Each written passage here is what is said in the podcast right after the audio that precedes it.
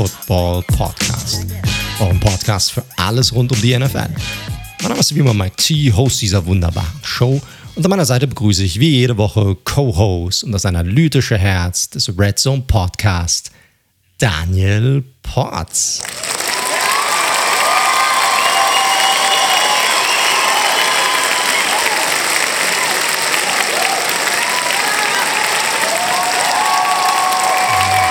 Genau, setz noch einen drauf. Genau, genau. Ja.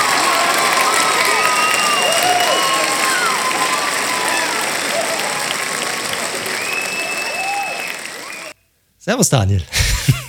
Boah, da wäre ich ja fast eingeschlafen, so lange wie das ging gerade. Wahnsinn.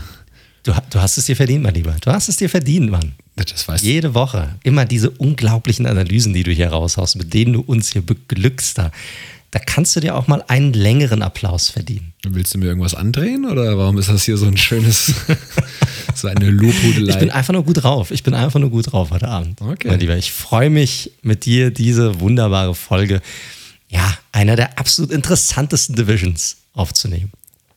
Das hört sich jetzt leider sehr, sehr sarkastisch an, muss man sagen. Ich hatte es ja schon mal gesagt, es ist vielleicht nicht die traditionsreichste Division, über die wir heute sprechen, aber ich finde, es gibt wirklich zu jedem Team irgendwie eine richtig geile Storyline. Es war so halb sarkastisch. Also generell ist es eine Division, wo mir nicht wirklich einer abgeht dabei, aber sie birgt halt äh, extrem viele Storylines dieses Jahr und extrem viele ja, interessante Geschichten. Äh, und deshalb gibt es auch viel zu erzählen und ich glaube, das wird auch heute wieder eine relativ ja, lange Folge werden, wenn ich drauf wetten müsste. Okay, das ist ja eine relativ sichere Wette, ne? Je nachdem. ja, wahrscheinlich wird es zwei Stunden, ja.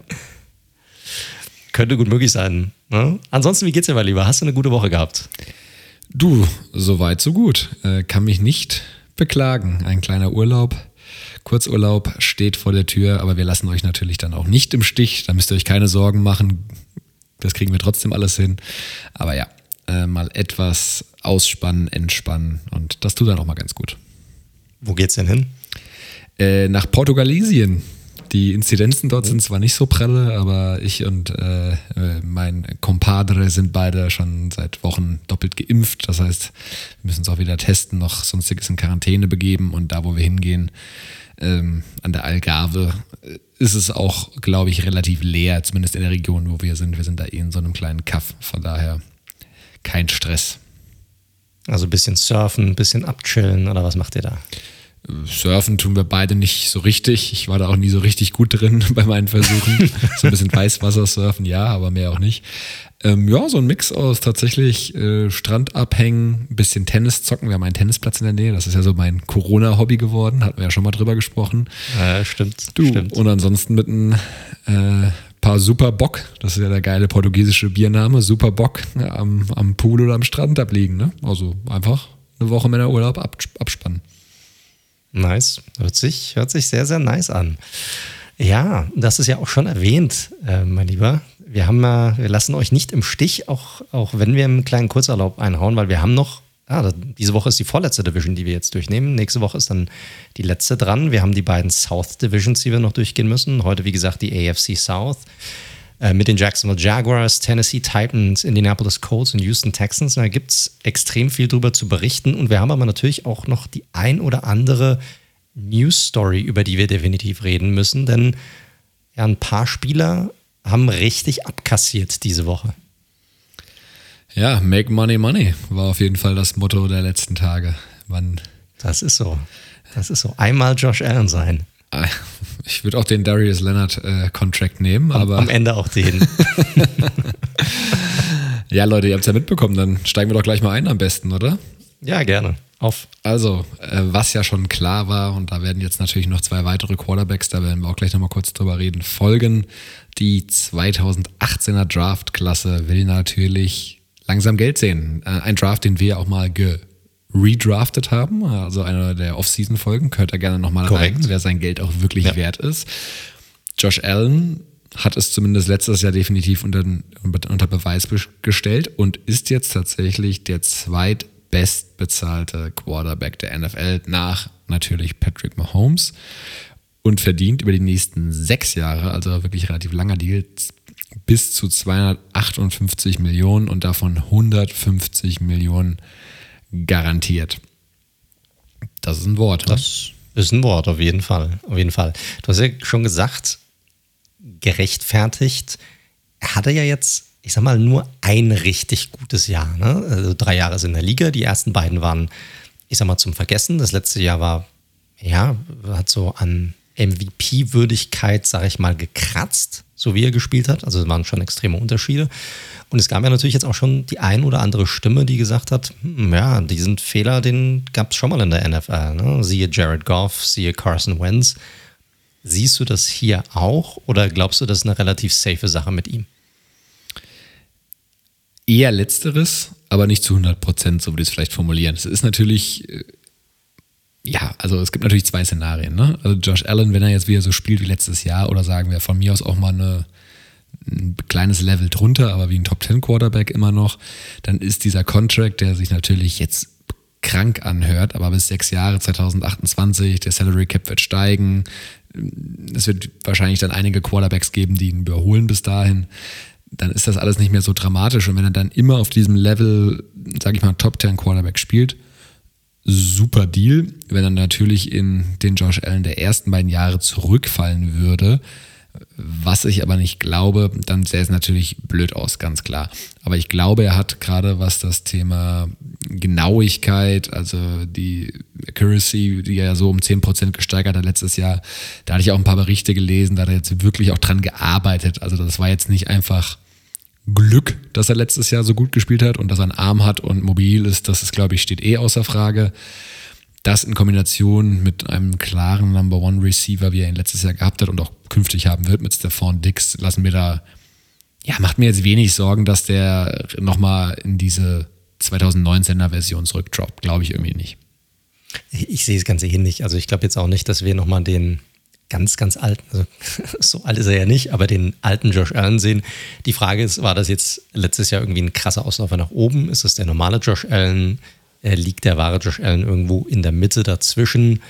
Ist er dann eher so ein Top 15 Quarterback oder ist er tatsächlich eher ein Top 5 Quarterback? Ich, das wird jetzt halt das nächste Jahr oder die nächsten paar Jahre werden das dann zeigen. Er hat aber natürlich, wie du schon erwähnt hast, das perfekte Umfeld jetzt in, in, Buffalo. Alles ist auf ihn ausgerichtet. Die gesamte Offense ist auf ihn, aus auf ihn ausgerichtet. Er hat einen sehr guten Receiving Core, mit dem er da arbeiten kann. Er hat eine ordentliche O-Line, mit der er da arbeiten kann. Und ja, die Zeichen stehen gut und für ihn natürlich, ja, ein ziemlich geiler Tag einfach. Er hat zum richtigen Zeitpunkt abgeliefert, muss man ganz klar sagen. Das ist so, ja. Das ist einfach so. Das stimmt. Das stimmt. Und mal, mal schauen. Ich meine, es gibt ja auch dann dieses Jahr ein paar Quarterbacks, äh, die bisher nicht abgeliefert haben. Die begegnen sich tatsächlich in Woche 1 und Drew Lock bei den Broncos oder auch Daniel Jones bei den New York Giants. Wenn die beide ja ein, eine ähnliche Weiterentwicklung zeigen, dann haben auch die die Möglichkeit, sicherlich nach der Saison einen fetten Vertrag zu unterschreiben. Also ja, werden nicht die letzten sein und mal gucken, wie nah die alle dann dann da dran kommen werden, je nachdem, wie sie sich entwickeln sollten. Ja, spannend. Und auf jeden Fall muss man auch sagen, für die jetzt sagen, naja, sie hätten ja nochmal abwarten können, weil sie haben ja, weil er ja ein First-Round-Pick war, hat man ihn ja automatisch vier Jahre plus diese Fifth-Year-Option, die es ja beim True Lock beispielsweise nicht geben wird, weil er ja ein Zweitrunden-Pick war. Genau. Aber das passiert bei einem Quarterback oder so einer wichtigen Position eigentlich selten, dass du dann da wirklich die vier Jahre voll machst, ohne zu verlängern. Und deswegen, wir werden jetzt noch drüber sprechen, Lamar und Baker, das kann, glaube ich, auch nicht mehr so lange dauern. Äh, korrekt. Und die Frage ist natürlich, wenn du wartest, machst du, tust du dir wirklich einen Gefallen, damit wird es dann wirklich günstiger für dich. Ne? Du hast natürlich klar geringeres Risiko, weil du sagst, okay, jetzt hat er zwei Jahre im Stück abgeliefert, jetzt wissen wir, dass es, dass es passt, jetzt geben wir ihm die Kohle. Aber dann bist du dann ähm, vielleicht nicht immer bei diesen, was sind es jetzt irgendwie, 42 Millionen pro Jahr, die er verdient, ich weiß nicht ganz genau, aber irgendwie sowas in dem Dreh. Dann sind es vielleicht auch am Ende die 45 oder vielleicht sogar noch mehr, weil ne, der Salary Cup wird extrem steigen nächstes Jahr, wird darauf hin wieder steigen. Und das gibt natürlich dann wieder deutlich mehr Spielraum und deutlich mehr Spielraum auch für einen Quarterback wie Josh Allen, dann nochmal mehr Kohle zu machen. Absolut. Von daher macht es an der Stelle, glaube ich, Sinn. Was glaubst du bei Lamar und bei Baker? Toppen die das? Kommt so ein bisschen auf die Saison drauf an, glaube ich. Also, oh, es ist, ist schwierig. Ich glaube, Lamar schon, weil alles auch um ihn herum und auf ihn und seine Stärken aufgebaut ist bei den Ravens. Deshalb hat er, glaube ich, eine ganz andere Wertigkeit für die Offense bei den Ravens als zum Beispiel Baker Mayfield bei den Browns. Ich glaube, die Browns, das meine ich jetzt nicht, um, um äh, Baker zu diskreditieren, aber ich glaube, die würden auch mit einem anderen Quarterback gut funktionieren. Bei den Ravens sehe ich es ein bisschen anders. Das ist die, das die gesamte Offense ist Lamar. Und wenn sie so weiter auch spielen möchten, wie sie spielen möchten mit diesem Spielstil, ähm, dann, ist, dann kannst du ihn da natürlich nicht ersetzen.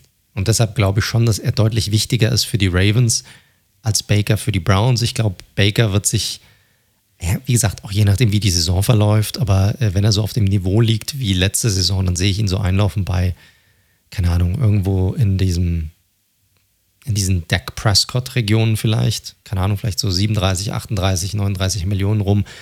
Und Lamar hat sicherlich die Möglichkeit, in diese Patrick Mahomes-Sphären vorzusteigen, wenn er ja auf dieses MVP-Level von vor zwei Jahren wieder vorstoßen kann. Aber glaubst du nicht, dass dann, also was mich jetzt gerade wundert, ich gehe fest davon aus, dass bei Lamar ein Deal in den nächsten Wochen noch passiert. Ich glaube nicht, dass das die Klar, Saison nee, nee, erst ja, aber du wird. weißt ja nicht. Du weißt ja nicht, wie, wie schnell sich das, wie schnell sie da zusammenkommen und ob sie da vielleicht auch doch weiter auseinander liegen. Das weißt du ja nicht. Aber sicherlich, ich sag mal, bis Mitte der Saison sollte da auf jeden Fall was verkündet werden. Bin ich mir auch relativ sicher. Ja. Bei Baker weiß ich es nicht. Ich glaube, die Lamar-Seite könnte ich mir auch schon vorstellen, dass sie darauf drückt. Ne? Wir haben ja schon gesehen bei mobilen Quarterbacks, äh, das kann leider RG3, ähm, der glaube ich jetzt College Analyst ist, wenn ich das richtig gesehen habe. Das kann relativ schnell zu Ende gehen. Zusätzlich. Ja. Er ist zusätzlich Analyst, ja, aber er möchte noch gerne weiterspielen. Ah, okay, alles klar. Also von daher, ich könnte mir schon vorstellen, gerade ne, was, was Guaranteed Money, dazu kommen wir ja gleich noch bei einer anderen Geschichte angeht, da will die Jackson-Seite, glaube ich, relativ schnell was sehen, weil er ja als Pick, er war ja nur, nur in Anführungszeichen Pick Nummer 32, äh, wenn ich es richtig abgespeichert habe. Das heißt, er genau. hat natürlich auch weniger verdient als ein Mayfield beispielsweise oder ein Josh Allen bisher. Ja, Korrekt, absolut. Und ich glaube, Guaranteed Money wird so das Stichwort sein, worum es dann auch gehen wird, wo, wo sie dann drum feilschen werden.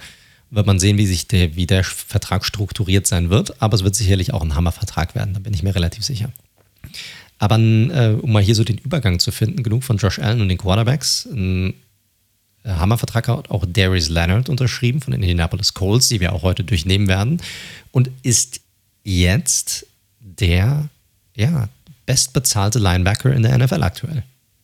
Ja, best bezahlte Inside-Linebacker, glaube ich, ne? wenn ich es richtig äh, im Kopf habe. Ja, ja, das ist, wie gesagt, ne? also hast schon recht, ne? Edge Defender, sind das jetzt Defensive Ends, sind das Outside Linebacker? Die Diskussion hatten wir schon mehrmals über die vergangene Saison hinweg, wie man, ja, wie wir das Ganze beziffern wollen, gerade in diesen ganzen hybriden äh, Defensiven.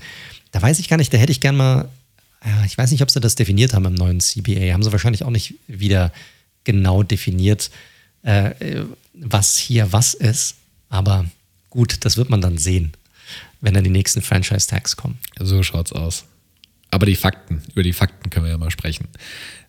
Fred Warner hatten wir ja vor, vor zwei Wochen, glaube ich, besprochen. Jetzt genau. hatten, da hattest du, glaube ich, noch gesagt, Darius Leonard gefällt das. Äh, natürlich gefällt es ihm, denn es war Absolut. klar, ich will der Bestbezahlte sein und auch ja, zu Recht zu diesem Zeitpunkt. Und er hat nochmal einen draufgepackt, 99, also vier, die Eckdaten fünf Jahre, 99,25 Millionen Dollar mit über 50 Millionen garantiert. Und die ersten drei Jahre des Deals sind auch so strukturiert, dass er da wirklich immer sogar glatt die 20 machen wird. Und ja, hat damit, wie gesagt, den guten Fred Warner nochmal um 4,25 Millionen im Gesamtvolumen überboten. Also nicht schlecht. Aber wenn man sich so seine Performance anschaut, und das ging ja wirklich schon in seinem ersten Jahr los, er war ja ein Second-Round-Pick, aber äh, wie gesagt, schnell Pro Bowler, im First Team All-Pro gewesen, äh, 2020 nochmal All-Pro gewesen und das in der kurzen Zeit, die er Liga ist. Also. Ja, der Typ hat keine Schwächen, Mann. Der ist im, im Run-Game super, der ist im Pass-Coverage ist er gut, der ist ein verdammt guter Blitzer, also auch im Pass-Rush, was das angeht. Äh, der ist wirklich das, das gesamte Package auf dieser Position. Und äh, klar, man, man sieht auch auf den ganzen Social Media Kanälen gibt es natürlich die Vergleiche, wer ist jetzt besser, es ist Warner, es ist Leonard, es ist doch vielleicht einer von den anderen Linebackers, die, die noch draußen sind. Aber ganz ehrlich, wenn du dir rein die Statistiken anguckst, Force Fumbles und Interceptions und Sacks und Tackles und Tackles for Loss und so weiter, da ist er immer mit oben dabei, wenn er nicht sogar da der Beste ist in den letzten drei Jahren. Kannst du nichts sagen, Mann. Also der Typ ist eine absolute Maschine, macht die Spieler um ihn herum auch definitiv besser und hat auch seinen Status als Second-Round-Pack definitiv outplayed bis dahin. Also das ist schon tipptopp und fast 100 Millionen für einen Linebacker. Krasse Sache. Ja, definitiv. Genau in die gleiche Richtung wollte ich auch gerade gehen, weil Linebacker ist ja weiterhin eigentlich eine Position, ähm, ja, wo man auch wirklich sieht, ich hatte letztens mal drüber nachgedacht, wie, viele, wie wenige Teams überhaupt Top-Linebacker-Duos haben. Da musste man gucken, da gibt es in der Liga tatsächlich vielleicht drei, vier, wo ich das sagen würde, wo die, die zwei bis drei gute Linebacker haben. Und ja, Positional Value oder ne, wenn man sie ranken müsste, da gibt es andere Positionen, die ja, wertvoller sind im Schnitt, aber wenn du so einen Difference Maker in der Defense hast, da ist es auch scheißegal, dass der in Anführungszeichen und wirklich jetzt nur in Anführungszeichen nur ein Inside Linebacker ist, weil wie gesagt, der, gebe ich dir vollkommen recht, der ist das Full Package und wenn du so jemanden hast, musst du ihn an dich binden. Äh, Verletzungen waren jetzt auch nicht ein Riesenthema bisher bei ihm, von daher verdient, verdient, verdient. Korrekt. Aber zeigt auch natürlich, wie sich das Spiel auch verändert hat. Ne? Du hast Positional Value angesprochen, wenn du zurückgehst in die 80er, 90er Jahre und die Bears anschaust, die Giants anschaust, selbst die Saints anschaust, die hatten teilweise Linebacker-Gruppen über ja, ein Jahrzehnt hinweg, wo du jeden da rauspicken könntest und wahrscheinlich sagen könntest, der hätte verdient, eine, äh, in die Hall of Fame reinzukommen von all diesen Teams. Äh, das gibt es heute kaum noch in der NFL, dass du wirklich so eine Linebacker-Gruppe hast, wo jeder gut ist und mir fällt jetzt auch kaum ein Team ein. Vielleicht die Cowboys haben einen ziemlich guten Linebacker-Core, wenn ich mir das jetzt gerade an anschaue. Auch gerade Vikings auch, genau.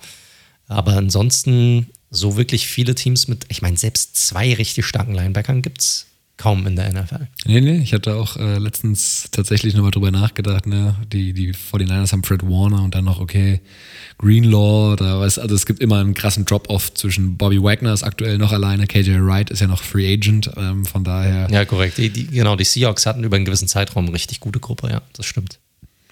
Machen wir weiter, hm? Ja, machen wir weiter. Dann haben wir nämlich noch einen Disgruntled Player gehabt, also einen Spieler, der sehr unzufrieden war, über den wir auch nochmal, ich weiß nicht, ob es letzte Folge war oder vor ein paar Wochen auf jeden Fall äh, kurz debattiert hatten. Und zwar Cornerback Xavier Howard von den Miami Dolphins. Er hatte ja offiziell einen Trade angefragt, weil er mit seinem Vertrag nicht zufrieden war. Und da gab es ja diese ganze Posse drumherum. Der hatte ja erst vor einem Jahr einen zum damaligen Zeitpunkt ja, Record-Setting-Vertrag unterschrieben, wo er da zu dem Zeitpunkt der bestbezahlte Cornerback war, aber ja, die Garantien, die da drin enthalten waren, waren jetzt nicht so prickelnd für ihn, auch weil er das gesamte Jahr davor verletzt ausgefallen ist mit einem Kreuzbandriss. Ähm, und er sagte, ja, er hat den Vertrag nicht so richtig verstanden mit der Unterschrift und so weiter und so fort, aber er, er sollte ja mehr verdienen, weil auch der Nummer zwei Quarterback eigentlich bei den Dolphins in seinem Team, er hat einen fetten Vertrag unterschrieben und verdient mehr als er und das hat ihn einfach nicht happy gemacht. Und die Zeichen standen ja eigentlich eher so ein bisschen auf Abschied, wenn man sich die Situation angeguckt hat. Und dann gab es jetzt doch einen Turnaround. Definitiv, also der Nummer zwei Cornerback, nicht Quarterback, falls hier äh, gerade jemanden ja, verwirrt hat. Sorry, sorry. Gegen um Byron Jones, der letztes Jahr. Deutlichere Aussprache. der letztes Jahr in der Offseason, wie es halt so oft ist, in der, als Free Agent dann einen fetten Vertrag bekommen hat. Ja, äh, muss man sagen, du hattest recht, ich hatte Unrecht. Ich dachte tatsächlich, die Situation, nachdem er ja dann wirklich so den ja, eher vierten, fünften Gang eingelegt hat mit diesem Social Media Post, wo er gesagt hat, ey, geht nicht mehr und dies und das und er will weg aus Miami. Und mit dem ganzen Quatsch, dass er den Vertrag nicht verstanden hat, haben wir ja ähm, schon hinlänglich diskutiert. Jetzt hat er es aber geschafft und sein Agent hat sich auch nochmal auf Twitter bedankt etc. Sie haben jetzt im Endeffekt die Knackpunkt waren ja, wie du schon angesprochen hast, die Garantien, wo er jetzt wenig gehabt hätte letztes Jahr, äh, sorry, kommende Saison. Und da hat er jetzt nochmal knapp viereinhalb Millionen obendrauf gesattelt. Das heißt, er kann jetzt beruhigter sicherlich schlafen und in diese Saison gehen, weil, wie gesagt, der, ein, ein größerer Teil seines Gehalts nächstes Jahr ist gesichert. Es wäre auch schwer geworden, das hattest du ja auch schon gesagt gehabt, kurz vor Saisonstart. Howard spielt so eine wichtige Rolle in der, in der Defense der Dolphins. Und den jetzt nochmal abzugeben, einen Trade-Partner, also vielleicht sogar noch jemanden aus der eigenen Conference gegebenenfalls zu stärken, das wollten sie nicht machen. Jetzt haben sie da, wie gesagt, noch ein paar Millionen oben drauf gesattelt. Ähm, bei eigentlich nicht mehr so viel vorhandenem Cap Space, deswegen hat es mich einigermaßen überrascht gehabt, aber Howard ist, wie gesagt, essentiell mit seinen Fähigkeiten für die Defense der Dolphins und da haben sie gesagt, okay, bevor wir jetzt irgendwie in den ersten Wochen oder in der Preseason da irgendein ongoing Media-Thema haben, wir haben schon genug Themen mit, mit Tour wahrscheinlich jetzt in den ersten Wochen, von daher lass uns da einen Deckel drauf machen und ja, aus Finns Sicht sicherlich gut. Man muss natürlich nur aufpassen, dass man da jetzt keinen Präzedenzfall geschaffen hat. Ähm, das machen sie sicherlich auch nicht, nicht auch mit jedem Spieler, der jetzt darum nölt. Korrekt, das ist so das Einzige, was mich so ein bisschen an der Geschichte gestört hat. Ne? Also du kannst es auf, aus zwei Blickwinkeln betrachten. Du kannst sagen, hey, they took care of their player. Sie haben sich um ihren Spieler gekümmert und das ist für die Spielerseite super und das macht einen guten Eindruck auf zukünftige Free Agents und so weiter und so fort. Auf der anderen Seite ne, ist natürlich die Frage, äh, verlangt das jetzt jeder? Will das jetzt irgendwie jeder haben, der irgendwie unzufrieden ist? Hast du hier die Büchse der Pandora sozusagen geöffnet für dich? Das wird man dann sehen in Zukunft, weil äh, Howard ist einfach ein Ausnahmespieler. Da machst du das vielleicht mal, aber es sollte jetzt nicht, das ist natürlich immer so ein bisschen, muss man einen Spagat finden zwischen, ich sehe das von Owner-Seite aus und von Teamseite aus und ich sehe das von der Spielerseite aus, weil auf der einen Seite kann ich natürlich auch verstehen, der Spieler will das einfach so viel Kohle machen, wie er kann in der Zeit, die er hat. So eine NFL-Karriere kann natürlich auch schnell rum sein. Aber äh, von Teamseite aus müssen sie halt gucken, dass es so eine einmalige Geschichte geblieben ist. 100% dabei. Gut. Ansonsten gab es noch irgendwelche News, irgendwelche interessanten Signings. Ja, eins von meinem Team. Es gab kurz das Rumor, dass noch ein zweites äh, hinzukommt, denn KJ Wright war nämlich auch in Las Vegas. Äh, das wäre ganz interessant. Ah, das hatte ich geworden. gelesen. Da ist aber noch nichts draus geworden, ne? Nee, der war in der Stadt. Ist ja auch, ne, Gus Bradley, wir hatten es ja angesprochen in der letzten Folge, der holt sich ganz gerne so ein paar Leute aus seinem, nicht nur aus seinem Stuff, sondern auch Spieler, die er schon gecoacht hat. Machen alle Coaches fairerweise. Und KJ Wright und die Raiders haben sich wohl mal unterhalten, aber er ist ohne Deal aus Las Vegas weggefahren. Es überrascht mich eh, dass der noch Free Agent ist, aber ich, er scheint wohl mehr Geld zu wollen, als ihm die Teams zahlen wollen anscheinend. Und auch hier kommen wir nochmal auf die Linebacker-Position zurück. Ne? Also du hast da schon das Problem, dass halt diese Position des Inside Linebackers einfach nicht mehr ja, so gewürdigt wird bei den Teams oder nicht mehr diese Wichtigkeit hat, wie sie vielleicht noch vor 20, 30, 40 Jahren äh, inne hatte. Und das merkt ein KJ Wright halt auch. Ne? Ein Spieler, der bislang eigentlich eine extrem krasse Karriere hatte, äh, mit unglaublichen Stats, wirklich ein sehr, sehr guter Linebacker auch teilweise war und der will sicherlich auch so bezahlt werden. Also der wird einen Darius Leonard-Vertrag sehen und wird sich denken, hey, also ja, vielleicht bin ich nicht mehr auf dem Level, aber ich bin auch immer noch gut. Warum kriege ich nicht irgendwie 12, 13, 14 Millionen pro Jahr und irgendwie nochmal zwei, drei äh, äh, Jahre angeboten? Also ich spinne jetzt mal ein bisschen rum, aber ich glaube mal von dem äh, so viel liegt da nicht dazwischen. Ähm, und das wird er nicht kriegen. Also wenn er Glück hat, kriegt er vielleicht irgendwo nochmal 4 Millionen pro Jahr angeboten oder 5 Millionen pro Jahr, aber mehr wird er nicht bekommen. Und die Frage ist, hat er, reicht ihm das? Ja, plus eben, er hat halt leider, konnte er nichts dafür, aber einen schlechten Zeitpunkt ausgesucht, um Free Agent zu werden. Ne? Also mit dem das ausnahmsweise so, ja. mal sinkenden Cap Space. Aber genug zu KJ Wright, der wurde nämlich, wie gesagt, nicht gesigned. Wer gesigned wurde von den Raiders ist äh, Gerald McCoy. Defensive Tackle und mit, auch mit einer ja, krassen Vergangenheit, war nämlich sechsmal Pro Bowler und dreimaliger All-Pro. Allerdings, ne, also die All-Pro-Sachen waren so in den 40ern, 14ern, 15ern und das letzte Mal Pro Bowler oder im Pro Bowl war er 2017. Also da muss man schon ein bisschen die Kirche im Dorf lassen. Der hat nämlich jetzt auch einen Einjahres-Deal zum Veteranenminimum. Und da gibt es ja so feste Zahlen, die man dann verdienen muss, je, nach, je nachdem, wie lange man schon in der NFL gespielt hat.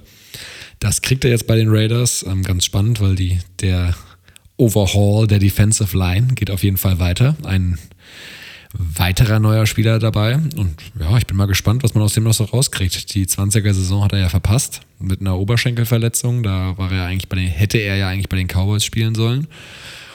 Aber du, so als Rotational Guy von 16 bis, also von 2016 bis 2019 hat er immer noch so zwischen mindestens 6 Sacks und äh, 20 bis 34 Hurries aufgelegt. Also ich, ich fand auch die 19er Saison gar nicht so schlecht von ihm. Also ich bin mal gespannt, was er noch im Tank hat. Und du sagst Rotational Guy, ja klar, aber ich wäre nicht überrascht, wenn er bei euch auch einen Starting-Spot einnehmen würde, je nachdem, wie gesund er ist. Und ich meine, er konnte sich jetzt auch mal ein bisschen ausruhen für ein Jahr, frische, frische Beine sozusagen.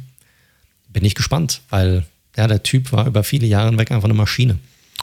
Definitiv sehr guter Pass-Rusher, ein guter Run-Defender, Sulala Tackler. Ich glaube, das fasst ihn ganz gut zusammen. Wie gesagt, jetzt 33 Jahre und äh, fügt sich gerade so ein. Also im Gegensatz zu dem Rest der Teams, die trainieren ja mittlerweile mit, mit Pads on. Also es geht ja los.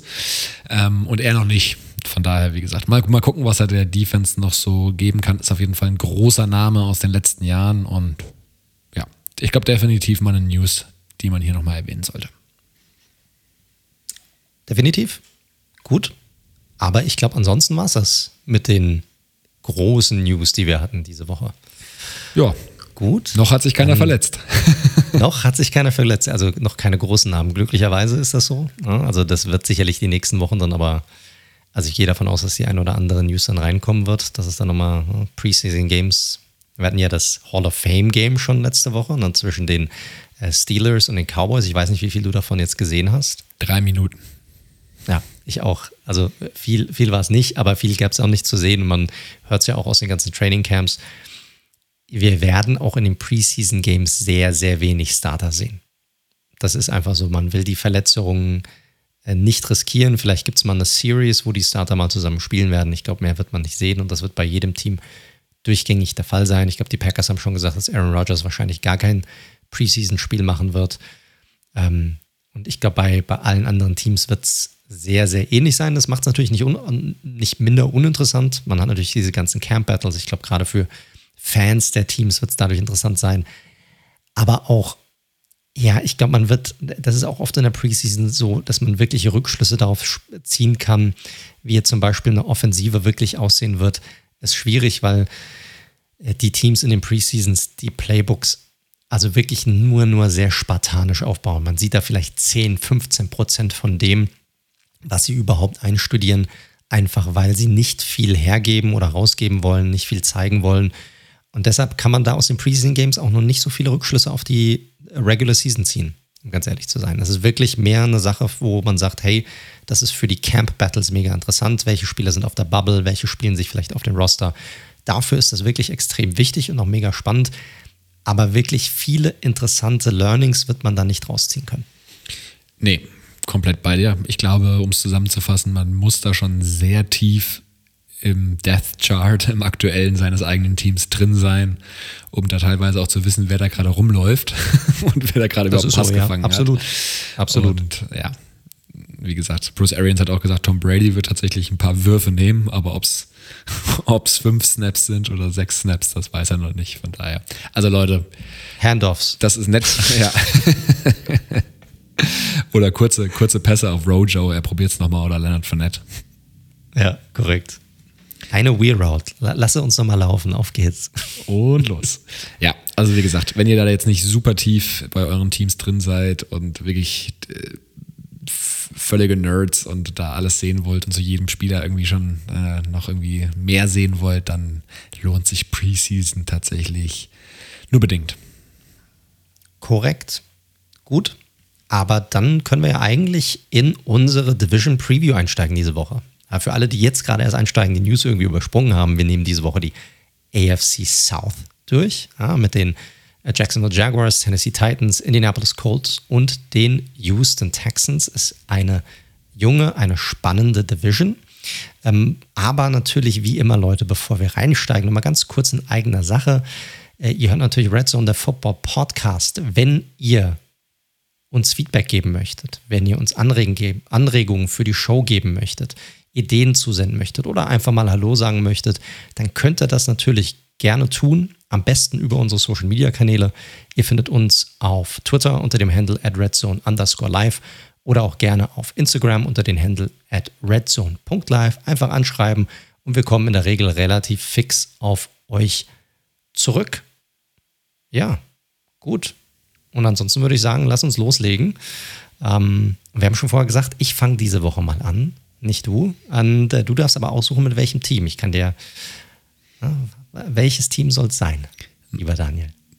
Nachdem wir ja gerade eben schon gesagt haben, es hat sich ja kaum einer verletzt, gehen wir doch mal zu dem Team, wo es schon zwei wichtige Verletzungen gibt, nämlich die Colts. Sehr gut. Die Indianapolis Colts. Ja, die Colts, die haben natürlich bei mir ganz besonders immer einen ganz speziellen Platz in, in meinem Herzen so ein bisschen. Ich habe ja sehr, sehr lange auch in äh, Indiana, in diesem Bundesstaat gelebt. Dieser, ja, doch recht konservative Bundesstaat mit vielen, wo es tatsächlich nicht so viel gibt, um ganz ehrlich zu sein. Ne? Viele Kornfelder und das war es eigentlich und ganz viele Golfplätze. Ähm, aber die Leute sind nett und sind gut drauf und äh, Indianapolis und, und gerade die, die Fans in Indiana sind sehr passioniert, was ihre Teams angeht, sowohl was den Basketball angeht, aber auch was den Football angeht. Die lieben die Colts. Und ähm, ja, das, das sieht man auch, muss man sagen. Also die Colts dieses Jahr, in den letzten Jahren wurden gut aufgebaut, sind eigentlich ein Team generell in der Vergangenheit, das relativ erfolgreich ist. Vielleicht nicht auf ganz, ganz hoher Ebene, aber ein Team, ich meine, wir alle kennen die ganzen Peyton Manning-Jahre, Andrew Luck dann als Quarterback, die es geschafft haben, wirklich kontinuierlich ein Winning-Team aufzubauen. Und äh, sicherlich auch dieses Jahr mit oben dabei sein werden. Und ihr wisst ja, wie es bei uns ist, wie wir normalerweise unser Preview machen. Wir machen erst immer so ein bisschen Recap von der vergangenen Saison, um zu gucken, was lief eigentlich gut, was lief nicht so gut und welche Auswirkungen hatte das dann auf die kommende Saison. Schauen uns dann so ein bisschen nochmal die Free Agency an, recappen den Draft, um dann unseren Ausblick und auch unsere Analyse nach vorne zu geben. Und auch letztes Jahr war es bei den Colts so, dass sie jetzt eigentlich eine ziemlich gute Saison hinter sich hatten. Ja, auch da stand vor der Saison so ein bisschen die Frage an, wer wird unser Quarterback sein.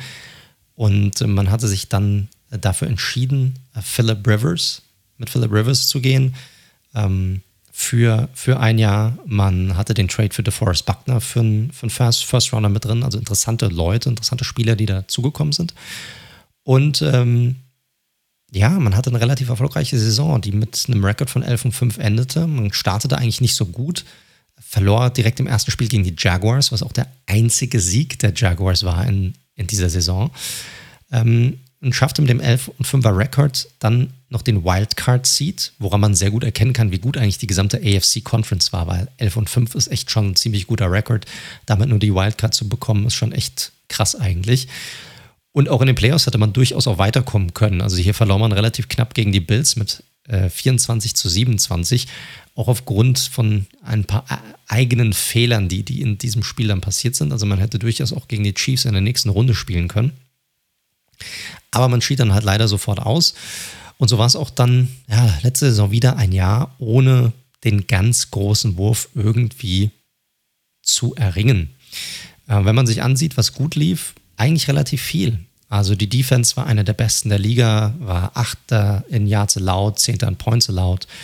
Ähm, man hatte auch damals gute Entscheidungen getroffen. Man hatte Justin Houston, über den wir letzte Woche schon gesprochen hatten, hatte ein sehr gutes Jahr, so ein bisschen eine Resurgent, acht Sacks. Xavier Rhodes, der vorher ein bisschen abgelost hatte bei den Vikings, kam rein, hatte eine sehr gute Saison.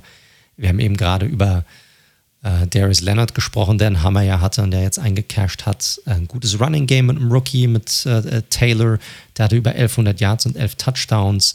Also sie hatten mit Liam Heinz jemanden, der äh, aus dem Backfield über 60 Receptions hatte und fast 500 Yards.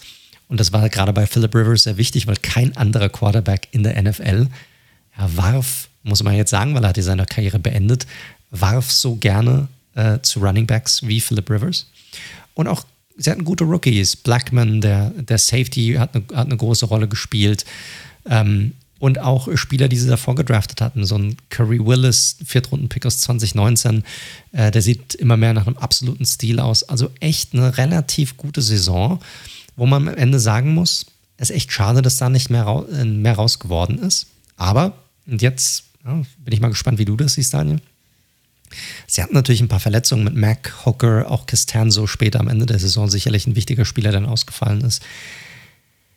Und viel Jugend in der Defense, was es dann natürlich auch ab und zu mal ein bisschen schwierig gemacht hat. Aber trotz diesem ganzen Positiven, und ich kann gar nicht so wirklich was Hardcore-Negatives rausnehmen aus dieser Saison, hatte ich nie das Gefühl, dass die Colts so ein wirkliches Top-Team sind, so ein Top-5-Team, dass es so wirklich in den Super Bowl schaffen würde. Es war immer so, hey, sie sind eigentlich ein echt gutes Team, solides Team, immer viel Konstanz drin, auch Woche für Woche irgendwie. Aber nie so wirklich das Gefühl, oh, das reicht für den ganz großen Wurf. Nee, habe ich ähnlich gesehen. Also ich war ja auch noch ich konnte das, dieses Philip Rivers-Experiment nicht so richtig einschätzen und war auch vor der letzten Saison so ein bisschen her und her und her gerissen zwischen A. Waren ja beide sehr, sehr skeptisch, was ja, das angeht. Was hat er noch im Tank versus zum ersten Mal seit Jahren spielt er in einer guten O-Line? Das war ja das, was die Chargers Ewigkeiten nicht mehr hatten. Man muss sagen, Rivers hat dann in der Offense von Frank Reich wirklich Step by Step wurde immer sicherer und hat irgendwann auch fast keine Turnover mehr gehabt. Und dann hast du halt immer so eine Statline gehabt, irgendwie mit 250 Yards, zwei Touchdowns, keine Interception. Dazu halt noch eine sehr solide Defense und äh, ja, wenn man sich ne, die neun meisten Punkte gemacht, die zehn wenigsten kassiert. Ich finde, das spiegelt diese Saison eigentlich schon ganz gut wider. Die waren immer gut und waren in den meisten Spielen oder waren immer in den Spielen drin aber jetzt auch nie, dass du gedacht hättest, die könnten, keine Ahnung, die Chiefs dann mal in einem Championship-Game schlagen. Hatte das Gefühl. Hatte ich tatsächlich nie. Unter anderem, ja, auch letztes Jahr war schon Capspace vorhanden, weil ich, und das ist ja auch der Vorwurf, den ich an die Colts generell habe und auch dieses Jahr, das kann ich ja schon mal vorwegnehmen, das habt ihr in den letzten Folgen schon gehört oder in der Offseason. Man hat nie das Gefühl, dass sie wirklich all in gehen. Nee, es ist immer irgendwie so ein bisschen mit, mit Bedacht. Auf der einen Seite ist es natürlich smart, weil du dir natürlich immer diese Option auch offen lässt, falls ja, Spieler auch so gut sind, dass sie einen neuen Vertrag bekommen wollen, ja, wie ein Darius Leonard jetzt. Oder dass du dir halt nochmal die Option offen lässt, falls du irgendwie Unterstützung brauchst, falls es irgendwie Verletzungen gibt oder, oder sonst irgendwas. Aber sie sind nie wirklich mega loaded. Und das ist auch, wird auch nächstes Jahr, glaube ich, oder kommende Saison ein bisschen ein Problem sein. Aber ansonsten ja, also wie gesagt, es ist schwierig, da wirklich was Negatives rauszupicken, außer dass man dann sagen kann, sie waren weder in der Offensive noch in der Defensive jemals wirklich richtig krass dominant. Also sie waren wirklich gut und manchmal auch sehr gut, aber nie wirklich dominant, sodass man sagen könnte, boah, die sind auf beiden Seiten gut genug oder eine Seite ist so stark, dass es gut genug wäre, vielleicht auch einen richtig äh, langen Playoff-Run zu machen. Vollkommen bei dir. Und wie gesagt, ich kann mich da nur wiederholen. Für mich war das Thema Receiving-Optionen ein ganz, ganz entscheidendes, was gefehlt hat. Ja, und es wird auch kommende Saison der Fall sein. Ähm, lass uns mal drauf gucken. Also, was hat sich jetzt eigentlich geändert ähm, in der, in der Offseason der Colts? Und ich meine, die wichtigste Änderung auf der Quarterback-Position. Philip Rivers hat seinen äh, Ruhestand erklärt, hat er sich auch wohl verdient, wird sicherlich auch ein zukünftiger Hall of Famer sein, allein was die Statistik angeht. Leider für ihn ohne Super Bowl-Win aber trotzdem eine fantastische Karriere, die er jetzt hinter sich hat. Und da hat sich natürlich, haben sich natürlich viele die Frage gestellt, was passiert jetzt auf dieser Position? Wen holt man rein? Äh, Wird es irgendwie doch ein Draft-Pick sein, irgendwie am Ende des Tages? Wird man ähm, irgendwie Brissett doch zurückholen oder ihm irgendwie dann doch nochmal die Möglichkeit geben? Wird es irgendein anderer Quarterback werden? Und am Ende des Tages hat man sich dann dazu entschieden, einen Trade zu machen und zwar für ja, Carson Wentz von den Eagles. Relativ überraschende Geschichte hier für einen äh, ja, Drittrunden-Pick dieses Jahr und ein Conditional Second-Round-Pick im kommenden Draft, der zu einem First-Round-Pick werden könnte. Aber darüber haben wir auch schon gesprochen in einer unserer letzten Folgen, äh, gerade was, als wir die Verletzung von Wentz besprochen haben. Das hängt natürlich mit einigen Konditionen zusammen, unter anderem, dass er, ich glaube, mindestens 70 oder 75 Prozent äh, der Snaps spielen muss in der Saison. Und es kann natürlich sein, dass er theoretisch sogar die Hälfte der Saison ausfallen könnte mit der Verletzung, die er jetzt hat. Und dass damit hier automatisch vielleicht einfach nur dieser Second-Round-Pick dann zum Tragen kommt und damit hätten die Colts dann Third-Round-Pick und Second-Round-Pick für ja, Carson Wentz rausgehauen. An ihm scheiden sich natürlich die Geister. Wir haben jetzt auch schon sehr oft über ihn gesprochen. Ihr wisst alle, was ich über, von ihm halte. Ich halte wirklich nicht viel von ihm. Aber es ist natürlich schon so, dass man sagen muss, das eine richtig starke Jahr, was er hatte, hatte er unter Frank Reich. Und äh, der ist ja jetzt der Head Coach bei den Indianapolis Colts. Also da kann, also wenn er irgendwo erfolgreich sein sollte, dann geben ihm sicherlich die Colts momentan mit die beste Möglichkeit, in so eine Position, in so eine Form reinzukommen. Ich finde es einen klassischen Colts-Move. Also dadurch, dass die Eagles sich von ihm getrennt haben und ja auch noch entsprechend Deadcap gefressen haben, haben sie ihn relativ, also für die Quarterback-Position relativ günstig unter Vertrag für zwei Jahre, also beides so in dem Mitte 20er Millionen, wenn ich es richtig abgespeichert habe. Sie testen ihn jetzt einfach nochmal. Ähm, ja, dieses klassische, äh, wer ist es? der MVP Wentz aus seiner Rookie-Saison? Ist es der Wentz aus der letzten Saison? Ist es irgendwas in der Mitte? Und nach zwei Jahren wird dann sozusagen der Daumen gehoben oder der Daumen gesenkt. Muss man nicht mögen, aber es ist so ein klassischer Colts-Move irgendwie. Du hast eine gewisse Baseline und probierst jetzt was aus, hast aber auch überhaupt keine Verpflichtungen, bist überhaupt nicht committed über Jahre hinweg und wenn das nicht ist, ja, dann wirst du ihn auch einigermaßen schnell wieder los. Korrekt, korrekt. Wird man sehen, was hier passiert. Das Ding ist natürlich jetzt auch, da kommen wir dann gleich dazu, ne, mit der Verletzung, was passiert jetzt auf der Quarterback-Position bei den Colts? Ähm, da hatten wir ja auch ein bisschen unterschiedliche Meinungen oder eine relativ klare Meinung. Die Frage ist, ob das dann wirklich so eintreffen wird, aber kommen wir gleich noch dazu. Aber was ist noch passiert in der Offseason oder gerade in der Free Agency bei den Colts? Man hat, äh, es gab auch hier nochmal eine Extension innerhalb, und zwar mit Right Tackle Braden Smith. Ähm, der hat einen relativ fetten Vertrag bekommen, knapp 17,5 Millionen pro Jahr, aber auch er ist ein, ist ein guter Right Tackle, muss man sagen. Also das ist schon gut, dass sie es hier gemacht haben. Und äh, man musste allerdings auch was auf der Left Tackle Position machen. Da haben wir ja über Wochen hinweg darüber geredet oder sogar Monate hinweg. Und die Colts dafür verdammt, dass sie hier auf dieser Position nichts gemacht haben, während äh, äh, weder in der frühen Free Agency als auch im Draft, weil Anthony Costanzo ja auch in den Ruhestand gegangen ist. Also hier klaffte eine riesige Lücke und die hat man jetzt gefüllt mit dem letztjährigen Left Tackle der Kansas City Chiefs mit Eric Fisher was sicherlich ein großer Name ist und keine schlechte Option ist, aber wo man sich auch fragen muss, wie kommt er von dieser krassen Verletzung zurück, die er ja jetzt erst hatte? Genau, das ist die Frage. Eric Fischer, ja seines Zeichens First Overall Pick 2013. Ähm, Korrekt. Darf man nicht ja. vergessen, auch in der 2013er ja. Draft, wir hatten schon öfter gesprochen. Grüße an Björn Werner. Ähm, sicherlich als einer der schlechtesten Draftklassen aller Zeiten gilt. Nichtsdestotrotz, Eric Fischer hat sich dann irgendwann zu einem guten, soliden, ich will immer guten Tackle sagen, aber sicherlich kein Star-Tackle und hat halt letztes Jahr einen Achillessehnenriss, ne? was halt eine krasse Verletzung ja. ist. Ja, man kann eine Achillessehne nicht nochmal reißen, wenn die einmal operiert worden ist. Aber die Frage ist, ne, was, wann ist der wieder auf dem Feld tatsächlich? Gerade auch, ne? Quentin Nelson ja auch verletzt raus. Korrekt. Also da muss man, was die O-Line, die ja seit Jahren so ein bisschen als Prunkstück eigentlich galt von den Colts. Haben wir jetzt gar nicht eigentlich drüber gesprochen. Ich meine noch, die war letztes Jahr richtig gut. Ja. Ne? Weil die, die, sonst könnte ein Philip Rivers dahinter auch gar nicht funktionieren, weil ich meine, wenn du einen Quarterback hast, der für ja, nicht vorhandene Mobilität steht, dann ist das definitiv Philip Rivers. Und der hat wirklich ein richtig gutes Jahr gehabt noch hinter dieser O-Line. Korrekt. Also lange Rede, kurzer Sinn. Fischer ist nett, ja, kann man mal machen, wäre für mich aber, ich hätte trotzdem gedacht, dass sie vielleicht noch einen jungen Spieler im Draft auf Tackle hinzuholen. Haben wir ja auch, kommen wir ja gleich noch zu, da haben sie sich ja in eine andere Richtung entschieden. Korrekt, korrekt, ganz genau.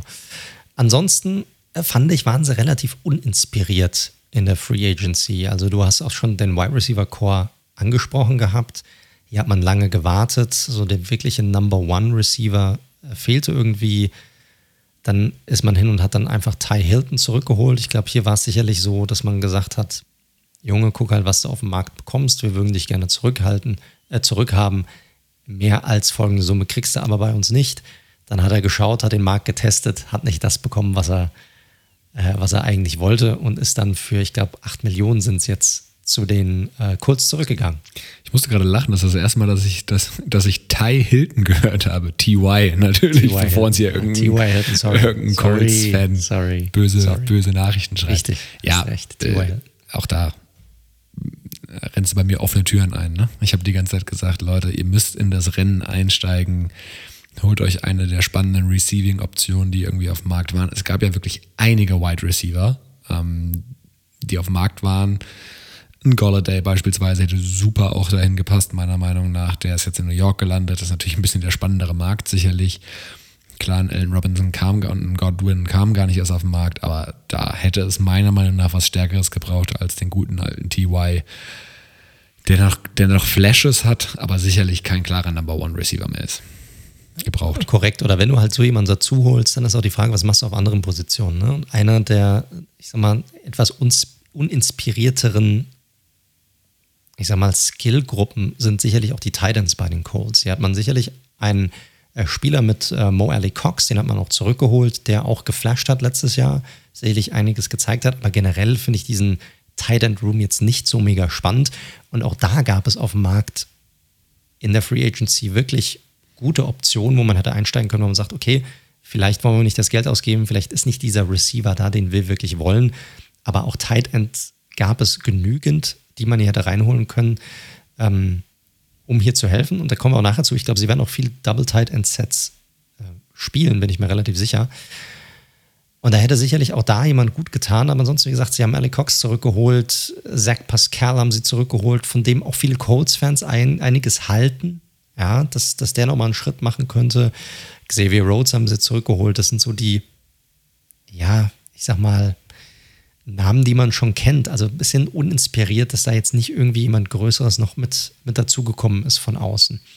Wenn man sich die Verluste anguckt, ähm, Autry haben sie verloren ja, an die Titans. Das ist sicherlich schon ein wichtiger Verlust, weil der ist schon echt ein grundsolider Spieler auf der Edge-Position. Sie haben sich dafür entschieden, Jacoby Brissett nicht zurückzuholen als Backup-Lösung oder als Starter-Lösung sowas. Das haben wir jetzt besprochen. Wentz ist da, aber sicherlich einer der besseren Backups in der Liga, ähm, die man haben kann und würde denen auch jetzt gut zu Gesicht stehen, meiner Meinung nach. Sie haben Anthony Walker verloren, so ein bisschen ein Thumper auf der, auf der Linebacker-Position, Runstopper, der jetzt bei den Browns ist. Und natürlich mit äh, Justin Houston, jemanden, der letztes Jahr auch ja, absolut ab, abgeliefert hat, muss man sagen, mit 8 Sacks. Also auch da in der Defensive, in der Defensive Line, was die Edge Rusher angeht, da haben sie definitiv eingebüßt. Genau, das haben sie ja dann, und das ist ja wahrscheinlich dann die perfekte Überleitung, weil ich dir ansonsten auch recht gebe, das haben sie ja dann im Draft adressiert. Korrekt, exakt. Schauen wir auf den Draft und eins vorweg, wir hatten das ja dann auch schon in unserer, könnt ihr euch auch nochmal gerne anhören, sind relativ, jetzt gerade in der Offseason, zeitlose Episoden, sind unsere zwei Folgen, was die, was die Draft-Reviews angeht, einmal für die AFC und einmal für die NFC. Und auch hier fanden wir beide, glaube ich, diesen Colts Draft relativ uninspiriert. Und ich sag mal, nicht einen der besseren in der Liga. Wir hatten Edge gerade angesprochen. Mit Edge sind sie in den ersten beiden Runden gegangen, äh, sehr prominent auf Position 21 mit äh, Quiddy Pay, dem Edge Defender von Michigan. Sicherlich ein absoluter Freak, darüber hatten wir schon gesprochen, äh, gerade was, was die Gardemaße angeht und was die ähm, Beschleunigung angeht, Kraft angeht und so weiter. Er ist immer, er ist allerdings ein sehr, sehr roher Spieler, ich glaube, in besseren Draftklassen. Und diese Draftklasse war jetzt einfach von der Tiefe her nicht so besonders. Er wäre, glaube ich, eher so ein Borderline Second-Round-Pick gewesen. Aber er bringt schon sehr, sehr viele Tools mit. Und das Need ist hier definitiv vorhanden. Und viele hätten ihn sogar, also was man da so im Pre-Draft gesehen hat, sogar in den Top 15 äh, teilweise gesehen. Also, dass sie den da in 21 bekommen haben, ist jetzt nicht so der schlechte Pick gewesen. Also, ich fand es eigentlich einen ordentlichen Pick hier für die Colts. Ja, es haben dann ja irgendwann auch so ein bisschen die Spatzen von den Dächern äh, irgendwie gepfiffen, dass äh, Pay da an der Stelle für sie spannend sein könnte, eben weil sie ja nichts gemacht hat in der Free Agency. Und ähm, ja, wie gesagt, kann man machen. Mich stört dann so eher, dass man in der zweiten Runde nicht doch dann nochmal probiert hat, Tackle irgendwie zu adressieren. Das wäre dann nämlich, glaube ich, schon nochmal sinnvoll gewesen. Und oder in Yingbo von Vanderbilt, ja, auch da, ne? Der, klar, hat natürlich ähm, auch viele physische Eigenschaften, wie so oft, und sagen, prototypisch gebaut. Aber der hatte auch keine richtige, oder er hatte nicht die Production am College. Und da weiß ich halt nicht so hundertprozentig, warum du in Runde 1 und 2 das sozusagen ausprobieren musst. Korrekt, absolut. Also das ist, ich glaube, das haben wir uns zu dem Zeitpunkt auch gefragt. Klar, da war auch ein Eric Fischer jetzt noch nicht auf dem Roster drauf, obwohl es selbst mit ihm auf dem Roster gibt es immer noch genügend Fragezeichen um ihn herum um auch hier die Frage zu stellen, warum nicht, weil es gab auch echt gute Tackle-Prospects, die auch selbst bei 21 immer noch da auf dem, auf dem Board waren. Ich glaube, Slater ist an 23 gedraftet worden, bin mir jetzt nicht ganz nee, sicher. Nee, Slater aber, war Tackle Nummer 2 ähm, an den Chargers, aber. Äh, Darisaw, glaube ich, war das der an. Darisaw, genau, richtig. Genau, Und Tevin Jenkins sorry, war sorry. noch da. Also es gab schon noch Genau, da gab es da gab's genügend und auch in der Second Round gab es noch genügend Tackle-Prospects, die die man hier hätte nehmen können, äh, mochte ich nicht. Und auch der Rest, Rest des Drafts, man hatte jetzt keinen Drittrunden-Pick, ne, den hat man den Eagles abgegeben gehabt auch da jetzt kein Spieler, der raussticht. Ne? Sechs Runden Pick Sam ähm, Ehlinger oder Ehlinger, je nachdem, wie man es ausspricht im Englischen. Ähm, Ja, er sieht jetzt tatsächlich auch einige Raps mit dem First Team, was ich so gelesen habe. Also es könnte tatsächlich sein, dass er den anderen Quarterback Eason, den man ja letztes Jahr, das Jahr davor gedraftet hat, glaube ich, in der vierten Runde, äh, theoretisch schlägt in diesem Battle. Das wird man dann sehen. Aber ist jetzt auch niemand, der mich jetzt irgendwie ähm, ja, vom, vom Hocker. Ist jetzt, hat jetzt keine mega Arm Strength, Pocket Awareness war jetzt nicht so mega im College den jetzt starten zu lassen oder darauf zu hoffen, dass mit dem jetzt irgendwie in die Playoffs kommt, je nachdem, wie lange Wentz ausfällt, uff. Ja, also ist natürlich, aber es hängt natürlich auch von deinen Optionen ab, die du auf dem Roster hast. Aber generell, na, Wide Receiver hatten wir adressiert, wurde, kam auch erst in der siebten Runde mit, mit Michael Strachan. Ähm, ist, ich finde es keinen wirklich gut durchdachten Draft bei den Colts, muss ich ganz ehrlich sagen. Sorry, Colts-Fans, aber es ist für mich einer der schwächeren Drafts gewesen in der diesjährigen Draftklasse. Sehe ich ganz genauso. Also wie gesagt, ich kann mich da nur wiederholen. Ich finde, Tackle und Wide Receiver hättest du in, mit deinen ersten Picks adressieren müssen. Sie sind in eine ganz andere Richtung gegangen und äh, zweimal Edge, Tight End, Safety und dann in der sechsten Runde, gut, sechste Runde brauchen wir da auch nicht mehr drüber reden, dann halt ein Quarterback. Hat mir nicht gefallen. Hat mir nicht gefallen ähm, und könnte sich tatsächlich auch gleich wieder so ein bisschen rächen, muss man sagen. Jetzt, wie gesagt, hat man mit Verletzungen zu kämpfen. Eric Fischer sehe ich nicht, dass der in der ersten Woche wirklich fit auf dem Feld steht. Jetzt hast du mit Quentin Nelson, wo es ja auch Gerüchte gab, er könnte auf die, weil er ja einfach so komplett ist und na, könnte sogar von Guard auf Tackle rutschen. Switchen, genau. Ähm, da muss man jetzt auch mal schauen, ne? Das ist ja auch dieses berühmt-berüchtigte fünf bis zwölf Wochen, also vielleicht Week 2 oder Week 7. mal gucken. Ja. Ähm, hat mir auch nicht gefallen. Also kein Fan der, der gesamten Offseason der Colts, muss ich ganz ehrlich sagen. Nee, also insgesamt eine relativ, also unserer Meinung nach zumindest eine relativ schwache Offseason. Am Ende wird sich natürlich zeigen, wie dann so eine Saison verläuft, klar. Aber ich sehe hier nichts, wo ich jetzt sagen würde, oh, man hat jetzt den vom Roster her, man ist jetzt irgendwie besser geworden als das Jahr davor. Sehe ich hm. nicht, momentan. Nee, das müsste ich jetzt, würde mir jetzt auch, nach dem, was wir alles durchgegangen haben, nein, auf keiner Positionsgruppe. Genau. Hat natürlich dann auch Auswirkungen auf den Ausblick und wie wir natürlich dann die Kurse auch einschätzen.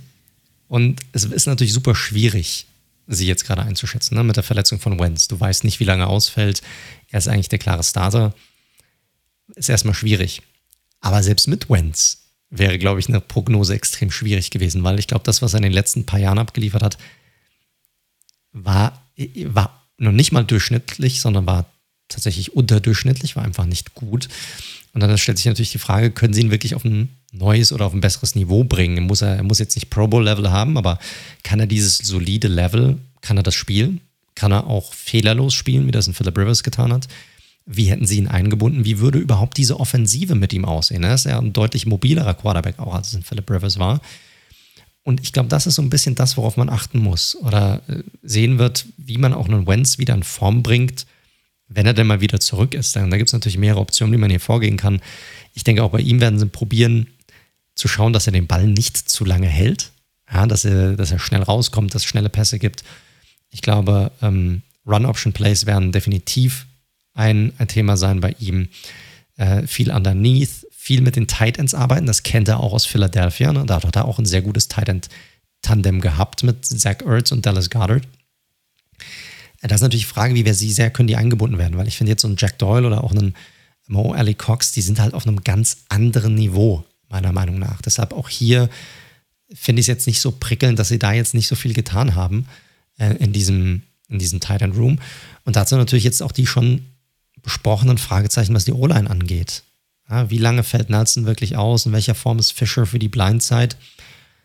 Ufta, also das könnte echt eine, ein, ein sehr holpriger Start zumindest werden für die, für die Colts, was die, was die Offensive angeht. Skillspieler, ich glaube, Running Back Position müssen sich keine Sorgen machen. Ich, sie haben so einen junge Spieler mit Heinz und mit äh, Taylor. Äh, Mac war ja auch ähm, äh, verletzt äh, letztes Jahr, also ich glaube, da müssen sie sich keine Sorgen machen. Und auch quantitativ, finde ich, sind sie auf der Wide Receiver-Position jetzt nicht, ich finde sie jetzt nicht schlecht besetzt. Ist jetzt nichts, was mich mega umhaut. Ich meine, Hilton ist okay, okay, da weiß man, was man hat. Pittman hat teilweise echt geflasht letztes Jahr. Also hat sehr interessante Züge für jemanden, der so groß ist, auch, dass er kräftig ist, hat auch einen gewissen Speed, den er da mitbringt. Also erinnert mich so ein bisschen an, ich hatte das auch schon mal erwähnt, so ein bisschen an, an Terrell Owens auch, ja, muss ich sagen. Von seinem Spielstil her finde ich, find ich sehr spannend, diesen Spieler, aber auch, ne, da gibt es keine Garantie für, auf welches Level der sich natürlich hieven wird oder bewegen wird. Paris Campbell, sicherlich ein interessanter Spieler, der vor einigen Jahren gedraftet wurde, bringt viel Speed mit, aber hatte auch, war auch sehr verletzungsanfällig. Auch da ist die Frage, kann er durchhalten? Auf welches Niveau kann er kommen? Talent ist da, aber ist diese Durability dann vorhanden? Also kann er auf dem Feld bleiben einfach. Also auch da gibt es genügend Fragezeichen. Talent vorhanden, aber Fragezeichen einfach da. Ja, ich tue mich damit schwer. Da sind so viele, so viele Nummer 2 und 3 Optionen, habe ich so das Gefühl, im Wide Receiver Room. Ne? Also es fehlt auch da, ich kann mich leider nur wiederholen nichts Neues sagen. Hilton ist für mich keine Nummer 1 mehr. Pittman, finde ich, hat, bin ich bei dir, spannende Trades, ist auch ein guter Blocker auf jeden Fall. Ähm, hat war auch Kick-Returner ein paar Mal, was bei der Größe auch nicht so oft vorkommt. Ganz spannend. Aber mit, mit Paris Campbell, der ist für mich jetzt auch so ein weiterhin uneingelöstes Versprechen. Ja, wann soll er denn den Durchbruch jetzt machen? Und äh, Pascal, das ist alles so nett, wenn das deine Nummer 2, 3, 4 Optionen sind, aber halt schlecht, wenn du keine klare Nummer 1 hast, die die Aufmerksamkeit vor allem der in Coverage auf sich zieht. Und das ist das Problem, finde ich. Ja, vor allem, wenn du natürlich so einen Quarterback hast wie Carson Wentz und was man bei ihm halt gesehen hat, ist, wenn er jetzt nicht die Surroundings hat, die es wirklich benötigt, oder gerade bei den Wide Receiver, einen Wide Receiver Room hat, der jetzt nicht so prickelnd ist, dann hat er Probleme. Das ist einfach so. Obwohl der, ich sag mal so, der Colts Wide Receiver Room ist schon nochmal auf einem anderen Level als das, was die Eagles letztes Jahr hatten. Das muss man einfach auch sagen. Das stimmt. Äh, Defense ist nochmal eine ganz andere Story. Ähm, wie gesagt, sie hatten letztes Jahr eine sehr, sehr gute Defense. Ähm, jetzt hat man Schlüsselspieler schon verloren mit äh, Autry und Houston. Da geht Qualität definitiv flöten. Pay kommt jetzt dazu. Aber mein Gott, das ist ein Rookie, der wird Zeit benötigen und der ist wirklich noch sehr roh. Der wird, der wird noch brauchen, glaube ich einfach. Da darf man sich jetzt nicht erwarten, dass er jemand reinkommt und irgendwie eine 8 oder 10 Sack-Season hinter sich hat, wenn er irgendwie seinen 3, 4 Sacks macht in der Saison, dann ist der voll im Soll. Und äh, dann gibt es für mich ein riesiges Fragezeichen auf einer anderen Edge-Seite. Also da gibt es sicherlich einige Spieler, die dort ja in, in Frage kommen könnten auf der Position, ob das ein, ja, ein Touré ist, ob das vielleicht sogar ein Lewis ist, der hier vielleicht in Frage kommen könnte. Aber das ist jetzt nicht so nichts, was mich umhaut. Also nichts, wo ich jetzt sage, boah, das sind jetzt ganz klare zwei Bookends, die die jetzt haben. Klar, die Interior finde ich, ist, ist kein Problem, dass man mit Buckner natürlich fantastisch besetzt. Man hat, man hat Stewart, der ein sehr guter Run-Defender ist. Ich glaube, das ist alles in Ordnung. Aber der Pass-Rush von außen boah, das ist für mich ein mega Fragezeichen kommende Saison. Ja, und auch da verstehe ich halt nicht, du kannst ja, du musst ja Houston nicht als deinen weiterhin als deinen Starter äh, einplanen, ne? Weil wie gesagt, der ist halt auch schon 32, aber für die Summe, die die Ravens ihm jetzt gegeben haben, ähm, klar, nochmal in Anführungszeichen Contender-Bonus, was aber den Colts vielleicht nicht gesehen hat. Ja, sorry, bei dem Cap Space, den du noch hast, dann musst du halt Houston irgendwie doch noch probieren, irgendwie im Team zu halten. Und der kann ja auch dann, sage ich mal, die beiden First Round und Second Round Picks ja auch noch ein bisschen anleiten. Da hat er ja schon ein bisschen was gesehen. Und dann hast du einfach eine stärkere Rotation. Deswegen, wie gesagt, ähm, Pay wird gesetzt sein. Und das ist halt ein gesetzter Spieler, von dem wir auch noch nicht viel Production am College gesehen haben. Ne? Das muss man halt auch mal sagen, aber klar. Ja, korrekt. Der, korrekt. Der er ist ein physischer Freak, ja. absolut. Aber es ist jetzt auch nicht so, dass er jetzt hardcore dominiert hätte bei, auf, auf dem College. Das muss man auch einfach sagen. Ja, also in der Summe, ich gebe dir recht, die, die Line flasht mich nicht. Ich glaube, nur eine Line, wo du einen Buckner drin hast, auch wenn er natürlich nicht alles alleine machen kann, wird aber zumindest eine gewisse Base haben, auf jeden Fall. Aber ja, ist nichts, wovon so, man jetzt Angst hat. So ein bisschen erinnert mich so ein bisschen an, an die Chiefs auch. Ne? Die haben auch jetzt keine geilen Spieler um einen Chris Jones herum.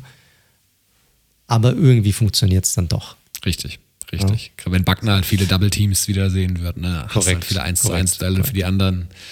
Ja. Das kann dann schon dann, funktionieren.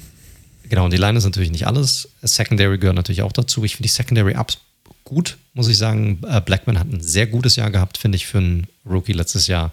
Ähm, Curry Willis ist, ist drin, auch als, als weiterer Safety, fände ich ein sehr cooles Tandem, wenn sie denn mit diesem Tandem gehen sollten. Äh, mit den Cornerbacks, die finde ich eigentlich echt in Ordnung. Ich bin bei Rhodes hatte echt so ein bisschen Bounceback, ja. Sie haben äh, Moore für die äh, für den Slot-Cornerback-Position.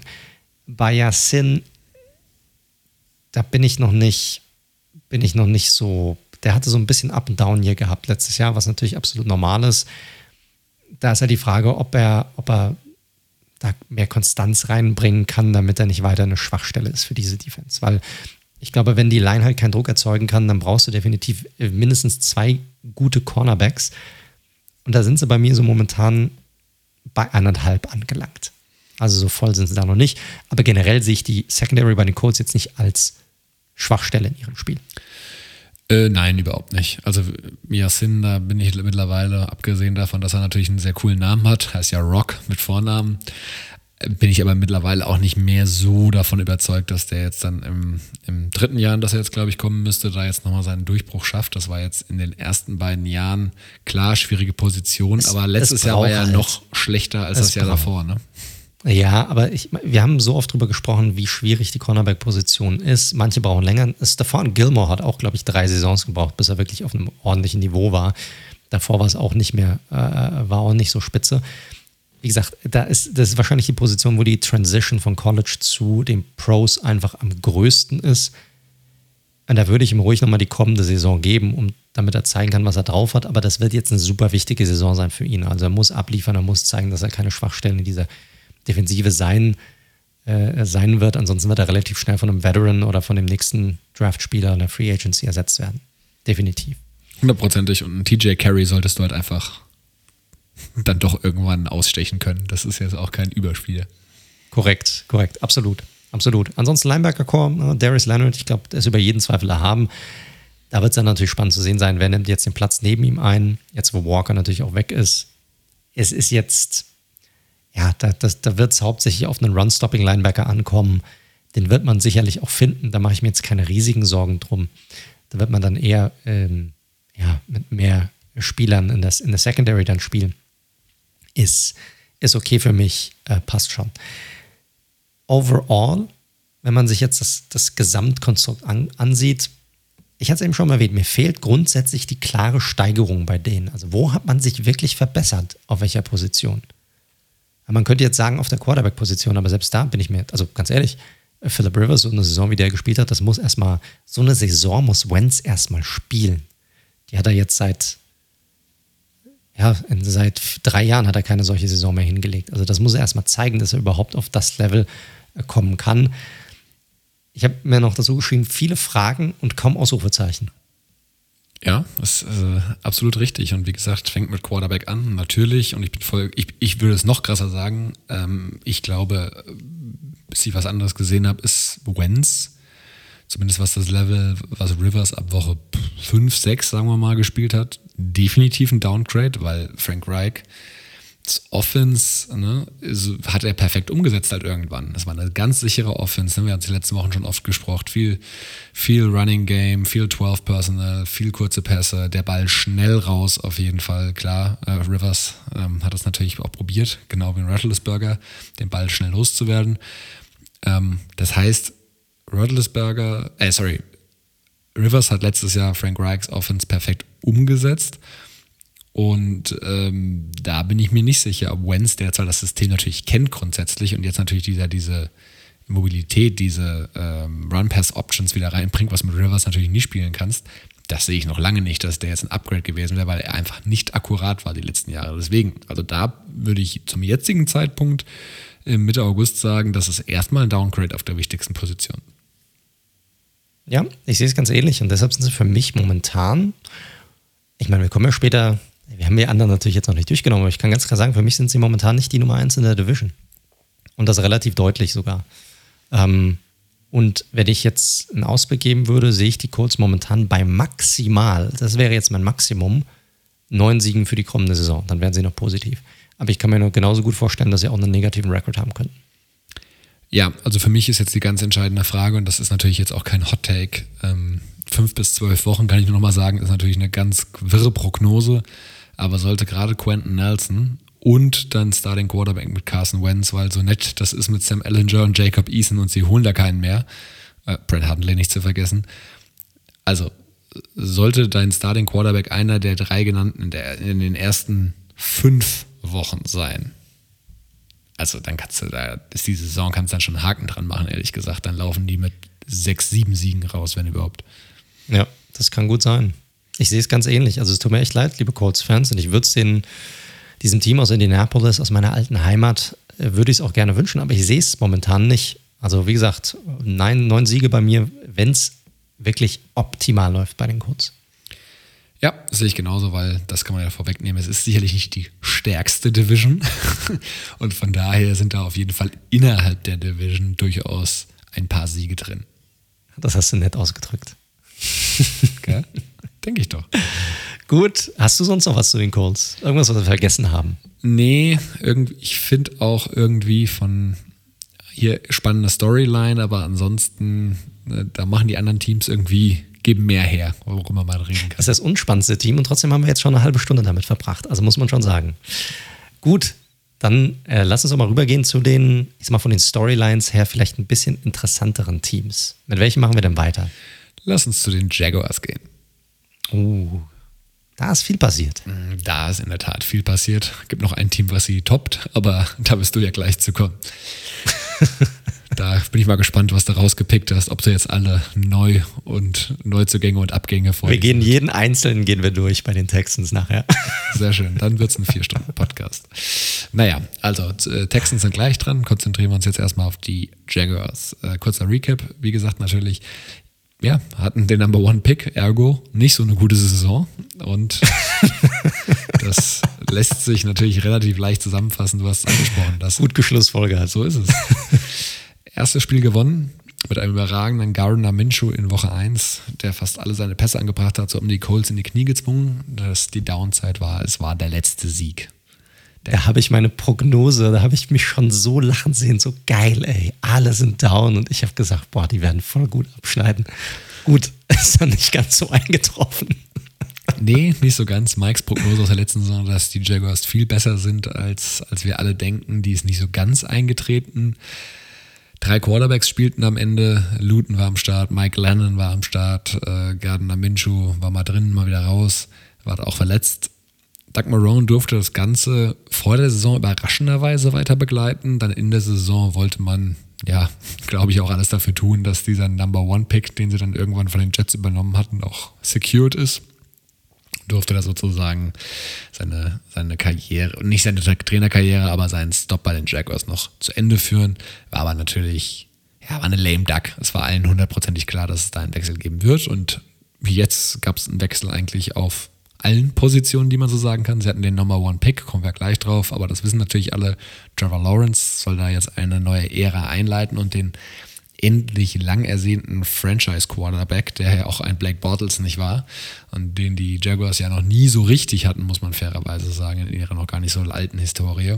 Der soll es jetzt sein. Mit Urban Meyer ist natürlich eine der, sag ich mal, kontrovers diskutiertesten Coaching-Verpflichtungen der, der ganzen Offseason. Äh, Meyer, wir hatten schon öfter äh, thematisiert, hochdekorierter und einer der erfolgreichsten College-Coaches überhaupt. Allerdings jetzt in doch höherem Alter First-Time NFL-Coach. Und da muss man natürlich auch mal schauen. Er hat sich allerdings, und das ist ganz spannend, was sein Coaching-Staff angeht, sehr viel NFL-Erfahrung reingeholt. Nämlich mit seinem Offensive äh, Coordinator Darren Bevel, der vorher bei den Lions war, der schon seit 20 Jahren in der NFL.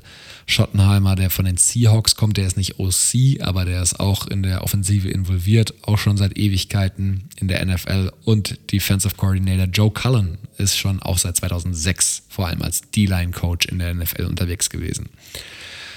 Also, ganz spannend, weil es oft ganz ist, dass First-Time-NFL-Coaches ähm, ja, so den einen oder anderen College-Coordinator dann quasi noch mitbringen. Da hat er aber einen ganz anderen Weg gewählt, unter anderem aber auch schon gleich in der Offseason. Da gab es die Verpflichtung eines Athletiktrainers mit Chris Doyle. Der musste dann dabei sich von dem. Hielt nicht so lange. Hielt nicht so lange. Chris Doyle hatte nämlich am College unter anderem mit ja, rassistischen Beleidigungen auf sich aufmerksam gemacht.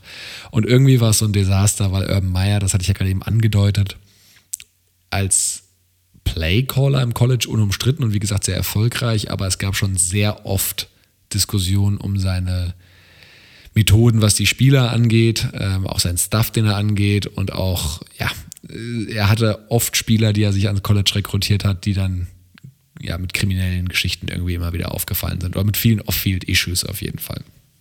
Definitiv. Also Erfolg hatte er definitiv, aber ja, du kannst ja eigentlich jedes Programm angucken, wo er war. Was er da so hinterlassen hat, war dann meistens ein gewisser Scherbenhaufen. Das ist dann einfach so gewesen bei ihm. Und das ist natürlich die Befürchtung bei vielen Fans auch, dass es ähnlich sein wird hier. Ähm, zuallererst ist aber natürlich so, er ist ein großer Name. Ich glaube, das wollte auch ein Shatkan haben. Er wollte einen großen Namen haben für diesen Rebuild. Wollte jemanden haben, auch der mit jungen Spielern klarkommt. Gerade jemanden, wo er sagt, hey, ich hole einen Number One Pick aus dem College raus. Ich brauche jemanden, der weiß, wie, wie diese äh, jungen Leute auch irgendwie denken. Und da macht ein Urban Meyer natürlich schon Sinn, aber ganz ehrlich, das wird eine Headline nach der anderen, gab es jetzt schon in der Offseason und die werden uns mit Headlines auf wöchentlicher Ebene, glaube ich, während der Saison noch, noch versorgen. Da bin ich mir relativ sicher. Weil er das normalerweise führt eine relativ lose Hand, was das angeht. Also bei, bei seinem Team lässt eine lange Leine. Da können dann immer natürlich mal ein paar lustige, interessante Geschichtchen passieren. Absolut, aber wie gesagt, College-Jungs sind natürlich auch im Schnitt einen Tacken jünger, ne? vielleicht auch ein bisschen wilder so als an der NFL unterwegs, wo sie dann im Big Business angekommen sind, wo es eben um Kohle geht, wenn du Scheiße baust. Das ist ja am College erst seit kurzem so, dass man da auch finanziell wirklich partizipieren kann. Das ist aber ein anderes Thema. Und mal gucken. Aber wie gesagt, alles neu bei den Jaguars, neuen GM haben sie auch noch hinzugeholt. Ähm, aber wie gesagt, Urban Meyer hat da sicherlich das Ruder fest in der Hand. Ich wollte gerade sagen, ist auch eher so vom Titel her GM, was er dann sonst so macht, weiß ich nicht. Wasserträger sein oder so. Korrekt, aber das gibt es ja bei einigen NFL-Franchises. Korrekt, ja absolut. Das eine, was ich noch sagen würde, ist natürlich, dass Meyer, der kommt viel über seine Kommunikation mit den Spielern. Also der ist oft sehr beliebt bei seinen Spielern und er kommuniziert extrem viel. Und das ist natürlich eine Sache, wo er sich auch umstellen muss bei der NFL. Das hat er auch jetzt öfter mal offen zugegeben, dass es natürlich für ihn schon ein Problem ist, da reinzukommen und diese Regeln zu befolgen, wann er mit Spielern spielen darf, äh, sprechen darf, wann nicht, was er mit denen einstudieren darf, zu welchem Zeitpunkt er was mit denen einstudieren darf. Und das ist natürlich für jemanden, der es anders gewohnt ist, zu kommunizieren mit seinen Spielern, schon erstmal eine Umstellung. Da bin ich mal gespannt, wie er, also wie er sich auch darauf einstellen kann.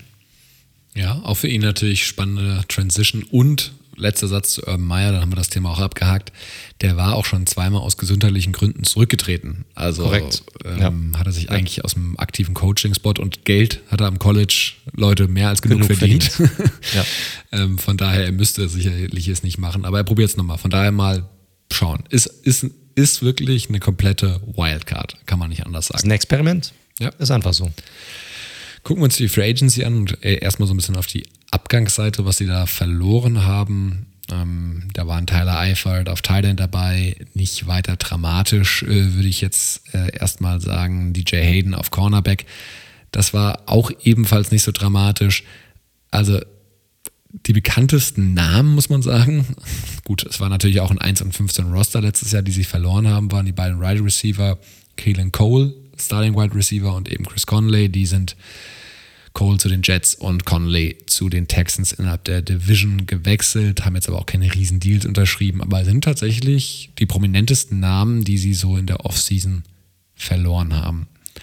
Hinzugekommen, die Jaguars hatten und haben auch immer noch Massen an Cap Space ähm, im Verhältnis zum Rest der Liga und sie haben einige Verträge rausgeknallt. Manche Spieler sehr günstig bekommen, verhältnismäßig, andere meiner Meinung nach auch ganz solide überbezahlt. Lass uns da einfach mal durchgehen. Also wirklich ein ganz bunter Blumenstrauß.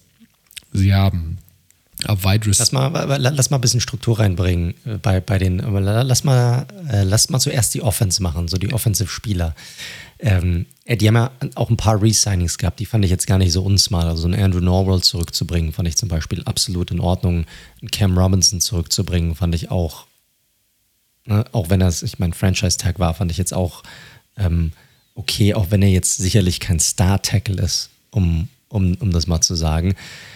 Ähm, aber ich meine, wenn du dir anguckst, wann sie jetzt so offensiv noch dazugeholt haben, klar, Wide Receiver waren sicherlich ein Problem, aber da sind auch Marvin Jones von den Lions, sicherlich eine gute Nummer zwei, würde ich sagen hat auch von der Kohle her Nummer zwei Kohle bekommen, glaube ich. Das ist schon in Ordnung. Ähm, sie haben mit Carlos Hyde einen sehr prominenten Namen reingebracht, finde ich, bei der Running Back Position. Auch für, fand ich von dem Kohle her in Ordnung. Und ansonsten so Namen, die man so, so Speedster haben sie ganz viele drin. Das fand ich ganz interessant. So mögliche Nummer drei Optionen. Pharaoh Cooper, Tavon Austin, Philip Dorsett. Alles so ganz ähnliche Spieler, ähnliche Größe, super schnell, so im Sinne von, mal gucken, wer sich davon durchsetzt.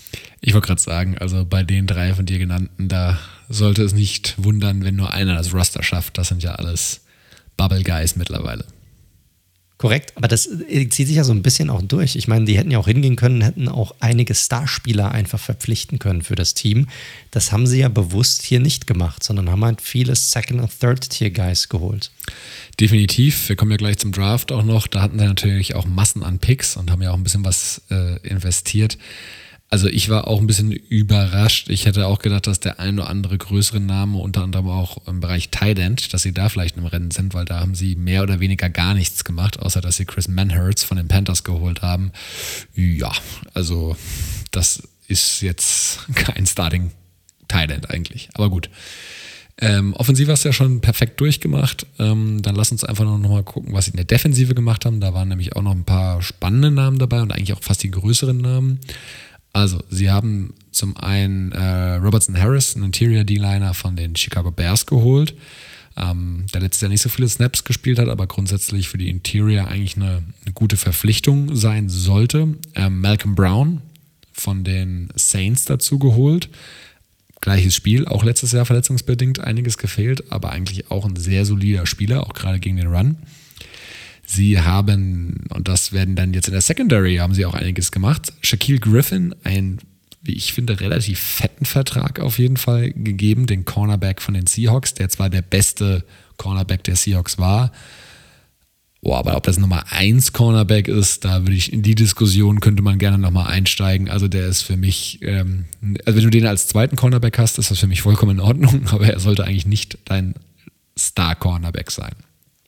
Ja, vor allem, wenn du dir die letzte Saison anguckst. Gut, ich meine, da war sicherlich noch mit der beste Spieler bei der, bei der Secondary bei den Seahawks, aber so einen fetten Vertrag nach so einer Saison und wie diese Secondary bei den Seahawks aussah, boah, finde ich echt, finde ich viel zu teuer. Ja, und wo wir gerade von teuren Verträgen reden, Rayshawn Jenkins, Safety von den Chargers, auch echt, ist, ist ein okayer bis guter Spieler, brauchen wir drin, oder ist ein guter Spieler, kann man gerne so sagen, aber auch dem haben sie echt ein bisschen zu viel Kohle gegeben. Wie gesagt, das passiert in der Free Agency. Ich fand die Priorisierung teilweise und was sie da für Spieler geholt haben, mh, mm, interessant. Naja, gut. So kann man es auch ausdrücken. Ja, das ist so interessant, drückt es relativ gut aus. Genau. Vor allem, weil sie ja auch nicht, ich sag mal so, es ist jetzt nicht so, als wären sie extrem dünn besetzt gewesen irgendwie in der Secondary, fand ich. Also sie haben da schon einige Spieler gehabt, muss ich sagen. Also spannende, spannende Secondary, wie gesagt, kommen wir im Draft gleich nochmal zu, ist für mich äh, ein interessantes Puzzle auf jeden Fall. Unter anderem, weil es ja da schon Rumors gibt um einen hohen Pick letztes Jahr. Korrekt, absolut, absolut. Aber gucken wir gleich nochmal drauf. Lass uns mal nochmal, ich, weil, ich glaube, um das Ganze so ein bisschen zusammenzufügen, auch im Ausblick, lass uns mal auf den Draft schauen, weil da hatten sie ja wirklich viele, viele Picks, die sie ja auch spannend eingesetzt haben, zumindest. So viel kann man ja schon mal sagen. Also Nummer eins können wir, glaube ich, kurz machen. Trevor Lawrence wussten wir alle seit Monaten, seit, seit Jahren fast schon. Haken dran, brauchen wir darüber nicht diskutieren. Passt. Pick Nummer zwei, ein, also der zweite in der, in der ersten Runde, Travis Etienne, also die Wiedervereinigung mit seinem Running Back aus dem College. Werde ich auch gleich noch im Ausblick was zu sagen, war aber zumindest schon mal diskutabel, weil du natürlich mit Robinson eigentlich letztes Jahr einen Running Back hattest, den du ja als undrafted äh, Free Agent. Ja, das war eigentlich dein Stil. Also genau. Also das war eigentlich das, wie du es eigentlich haben möchtest, um dann dieses Jahr nachzulegen in der ersten Runde mit einem weiteren Running Back. Und Carlos Hyde hast du ja hinzugeholt, ne? Also du hättest ja Korrekt. eigentlich auch mit genau. Robinson und Carlos Hyde eigentlich ein ja. Running Back Duo ja. haben können, wo man sagt, damit kann man ja in die Saison starten. So ist es ja nicht. Aber das ist für mich auch so, das hat so Urban Meyer written all over it für mich. Also das ist so, oh hey, ich hole die zwei, die kennen sich schon und das passt super und ich will so einen Spieler haben, fertig. Ja, ich habe gleich noch, noch ein, zwei andere Gedanken dazu, was vielleicht der Hintergrund sein könnte, aber lass mal weitermachen. Zweite Runde hatten sie auch zwei Picks, da haben sie mit Cornerback Tyson Campbell eingeholt von Georgia, den hatten wir darüber diskutiert, den kann man da nehmen. Ich hatte jetzt ihn ein bisschen tiefer. Ähm, aber so Beard Cornerback haben sie auf jeden Fall wieder hoch investiert. Ist natürlich eine Premium-Position, aber sie hatten natürlich noch den First-Round-Pick vom letzten Jahr, CJ Henderson, um den es jetzt eben Trade-Rumors gibt. Er fehlt auch gerade aus persönlichen Gründen. Ist natürlich bitter, weil das war ein Top-10-Pick nächstes Jahr. Mal schauen. Der aber auch eine bumpy Saison hatte. Und sie haben eben Shaquille Griffin geholt.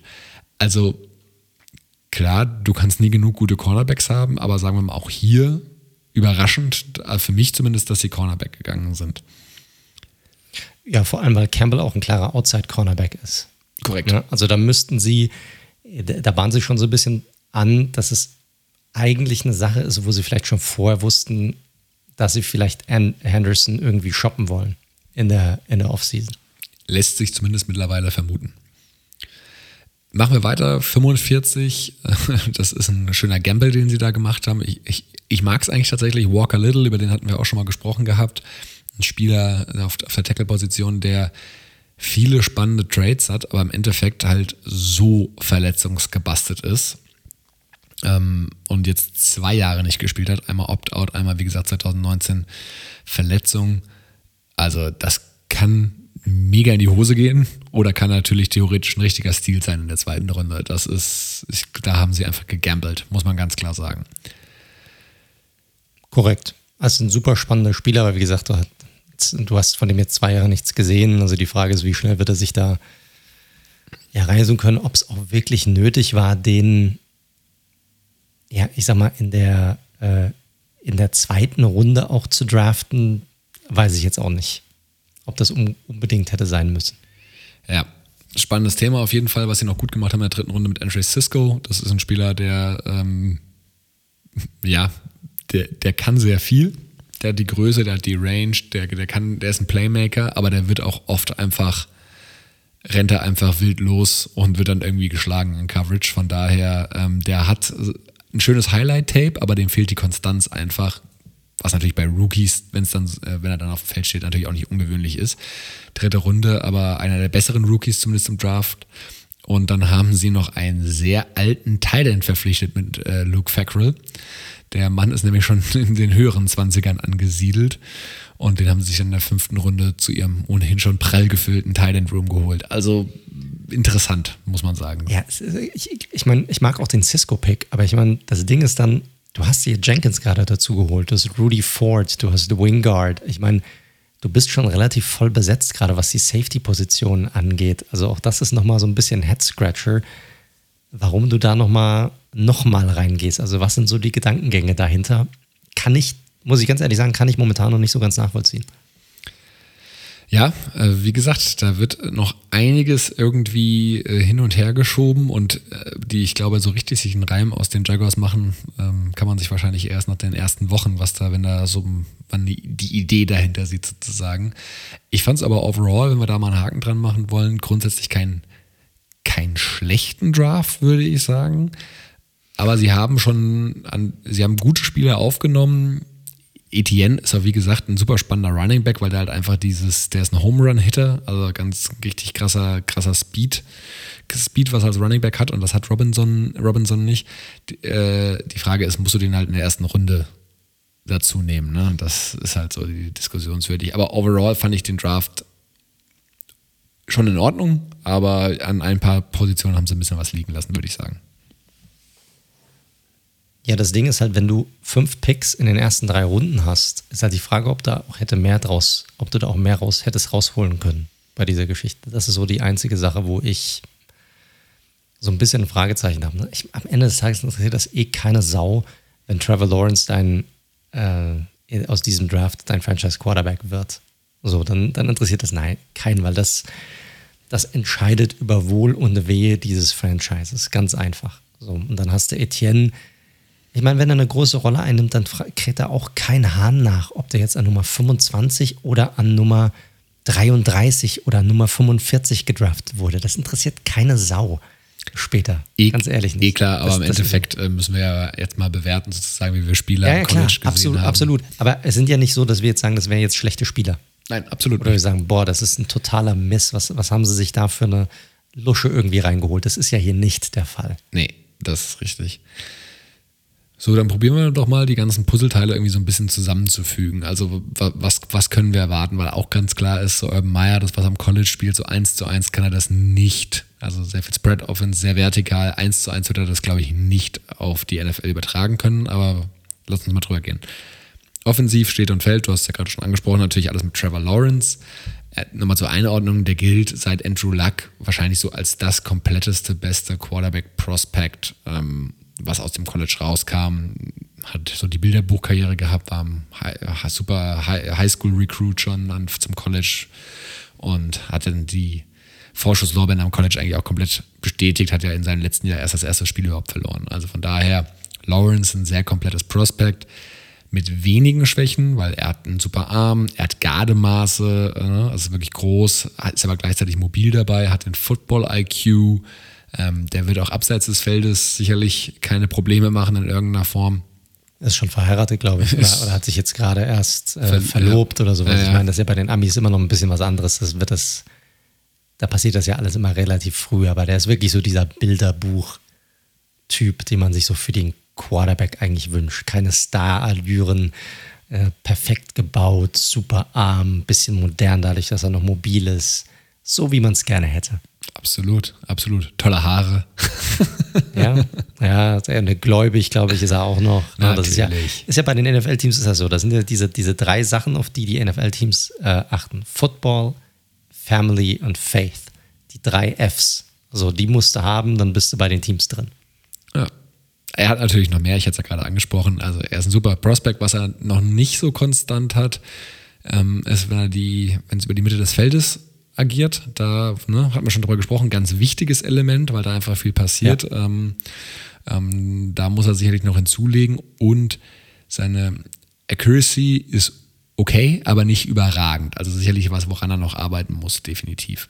Spannend für ihn natürlich auch sowieso, das gilt für jeden Rookie QB oder auch für jeden Rookie. Game Speed ist natürlich ein anderer, neue Offense und deswegen wird er definitiv auch ein paar schwächere Momente haben. Und da gibt es auch ein paar, ich hatte auch ein paar Analysen dazu gelesen, einfach um euch mal ein Gefühl dafür zu geben. Wenn Rookie QB in seinem ersten Jahr spielt, von den verschiedenen Metriken wie ein durchschnittlicher Quarterback, also eine Position 16, 17, 18, irgendwie sowas, dann ist das eine richtig gute Rookie-Saison tatsächlich schon. Weil ein durchschnittlicher Quarterback rankt, äh, Rookie Quarterback oder First Year Quarterback rankt sich so in der Regel um Position 23 ein. Also nur um euch mal ein Gefühl dazu zu geben, egal was das für ein geiles Prospect ist, der wird, wenn jetzt nichts Unvorhergesehenes passiert, jetzt nicht nächstes Jahr wie ein Top 10 Quarterback spielen. Ach Quatsch, auf gar keinen Fall. Das ist, das sieht man eigentlich gar nicht. So, ich meine, bei Patrick Mahomes war es ein bisschen was anderes, weil er auch ein Jahr gesessen hat. Das heißt, seine Rookie-Saison war eigentlich nicht seine Rookie-Saison. Da konnte er sich anders darauf vorbereiten, sah da natürlich schon mega gut aus. Aber auch der hätte in seinem ersten Jahr, äh, hätte der schwach aus, also nicht schwach, aber halt nicht so super ausgesehen. Garantiert. Und das ist bei den meisten einfach der Fall. Peyton Manning hat ein fürchterliches Rookie-Jahr. So, also das ist einfach, ist einfach so und man wird es auch bei ihm definitiv so erwarten müssen.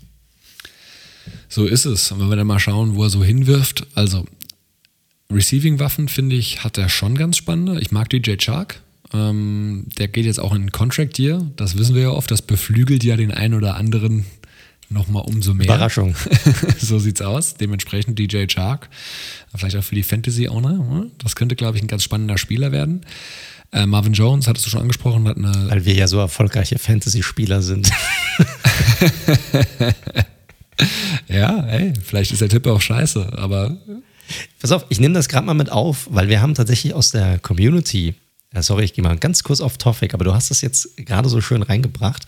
Wir haben aus unserer Community Anfragen bekommen bezüglich, ob wir auch, ähnlich wie es auch zum Beispiel die Kollegen bei Downset Talk auch machen, so eine Art Fantasy- Liga auch aufbauen sollen, so eine Red Zone Football Fantasy Liga.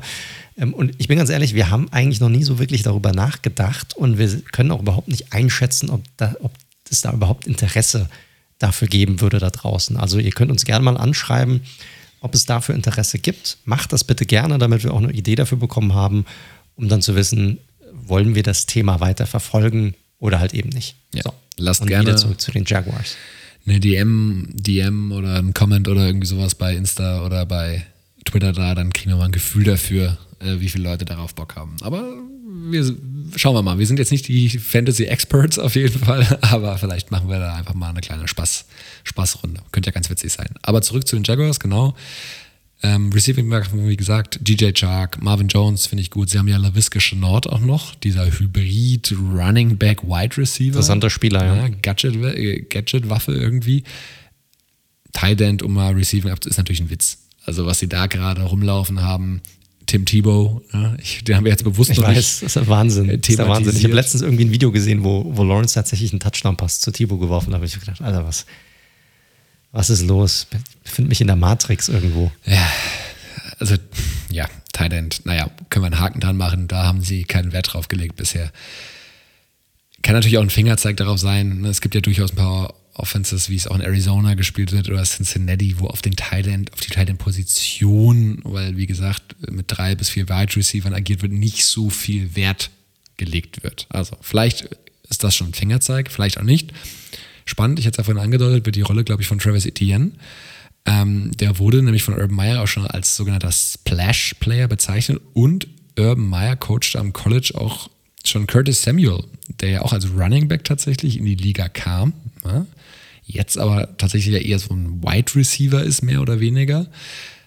Vielleicht, und das könnte ich mir dann auch vorstellen, ist das auch so eine Rolle, ähm, die sich Meyer für, für Etienne irgendwie vorstellen könnte. Ne? Also ich könnte mir tatsächlich vorstellen, dass ähm, die oft auch parallel mit eben dem äh, Running Back äh, Robinson aus dem letzten Jahr und eben Etienne gleichzeitig auf dem Feld sind. Weil Etienne ist auch kein schlechter Passcatcher, muss man ganz klar sagen. Und nö, ist eine gut, definitiv eine gute Möglichkeit. Die haben sehr viele Gadget-Players damit. Ne? Sie haben Etienne, du hast Chanot schon angesprochen. Du hast Robinson, der sicherlich auch den Ball aus dem Backfield catchen kann. Also da können sie relativ viel mitmachen. Definitiv. Wenn sie kreativ genug sind. Ja, aber das. Und das ist natürlich so ein bisschen das Fragezeichen, ne? Also, weil wir wissen halt nicht, was macht Meyer in den Pros. Ja, wir werden sehen. Ähm, generell, ja, sie, sie, werden natürlich schon probieren, den Rookie-Quarterback im ersten Jahr jetzt auch nicht zu verheizen. Dementsprechend, da wird auch schon viel über kontrollierte Offense sein, also sprich äh, Running Game, wo eben weniger äh, Fehler passieren können. Da waren sie letztes Jahr mit Platz 19 auch schon und Robinson eben nicht schlecht aufgestellt. Gehen wir rüber auf die O-Line, die sieht innen, du hast schon angesprochen, mit dem Cinder Lindner und Noble ganz gut aus. Außen bei den Tackles muss man ganz klar sagen, vollkommene Fragezeichen. Robinson, da hoffen sie jetzt nochmal, dass er einen Step nach vorne macht. Walker Little sowieso ein Projekt. Ja. Und Taylor, ja, das ist, glaube ich, auch nicht die Antwort auf Right Tackle. Äh, werden wir sehen. Also von der O-Line würde ich mir nicht zu viel erwarten. Wie gesagt, ansonsten wir werden, sie werden sicherlich ähm, eine Spread-Offense spielen, sie werden aber auch viel, viel laufen, sie werden sicherlich die Mobilität und das, was der, den, sage ich mal, den Threat, den eben Lawrence ihnen rübergibt, auch nutzen wollen. Also sprich, so ein paar Run-Pass-Option, die sie mit an die Hand geben werden. Sie werden das Speed-Element von Etienne sicherlich nutzen wollen und last but not least, und das ist ja auch immer wichtiger, das Thema Play-Action. Ähm, das werden sie natürlich auch extrem viel nutzen, um Lawrence dann eine gewisse Sicherheit auch im Passspiel zu geben. Wird eine spannende Offense, glaube ich, unterm Strich zusammen sehen sein. Also die Off, von, die Off, von der Offense von Jacksonville, gerade weil Urban Meyer das ja auch so ein bisschen als Steckenfett hat, da erwarte ich mir zumindest ein paar spannende Highlights auf jeden Fall. Und die wird es geben, dafür gibt es viel zu viele interessante Spieler auf dieser Seite. Das ist einfach so viele super spannende Skillspieler. Du hast Trevor Lawrence, der sicherlich auch einen sehr guten Ball auch werfen kann, das muss man halt auch einfach mal sagen. Und da wird sicherlich mal hoch hergehen, definitiv gucken auf die andere Seite und das ist für mich tatsächlich eine, wow, also es ist einfach eine blutjunge Defense, kann man nicht anders sagen. Du hast in der D-Line mit, mit Josh Allen einen Spieler, der in seiner ersten Saison zumindest im Pass Rush einiges gezeigt hat. Zweite Saison, ja, Jaguars-Fans war er auch kaum, also nur die Hälfte der Spieler auf dem Feld und hatte dafür immer noch ordentliche Pressures. Der hat auf jeden Fall Talent, aber das muss man auch nochmal eine Saison sehen. Gegen den Run ist bei denen aber fast nichts vorhanden, muss man ganz sagen. Die haben keinen guten Run-Stopper in der ganzen D-Line. Keiner von diesen Spielern, wahrscheinlich noch Robertson Harris am ehesten.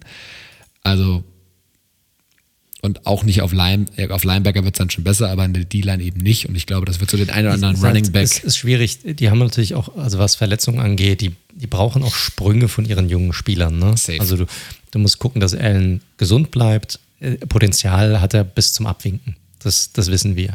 Dann hast du einen äh, Caleb von Chason, den sie ja, letztes Jahr gedraft haben in der ersten Runde. Den fand ich eigentlich echt, echt gut, weil er auch im College gezeigt hat, dass er eigentlich auch gegen den Run schon stark sein kann, aber er ist ein bisschen undersized. Das war schon immer für die Position und da hat man sich ein bisschen erhofft, vielleicht auch, dass er ein bisschen mehr Masse zulegt. War natürlich ein schwieriges Jahr, auch letzte Saison, das auch wirklich zu machen, weil du nicht wirklich früh vor Ort sein konntest und sowas. Wird man gucken, ob er hier mal eine deutliche Schippe drauflegen kann. Wird er aber auch müssen. Sonst finde ich, ist diese D-Line extrem dünn.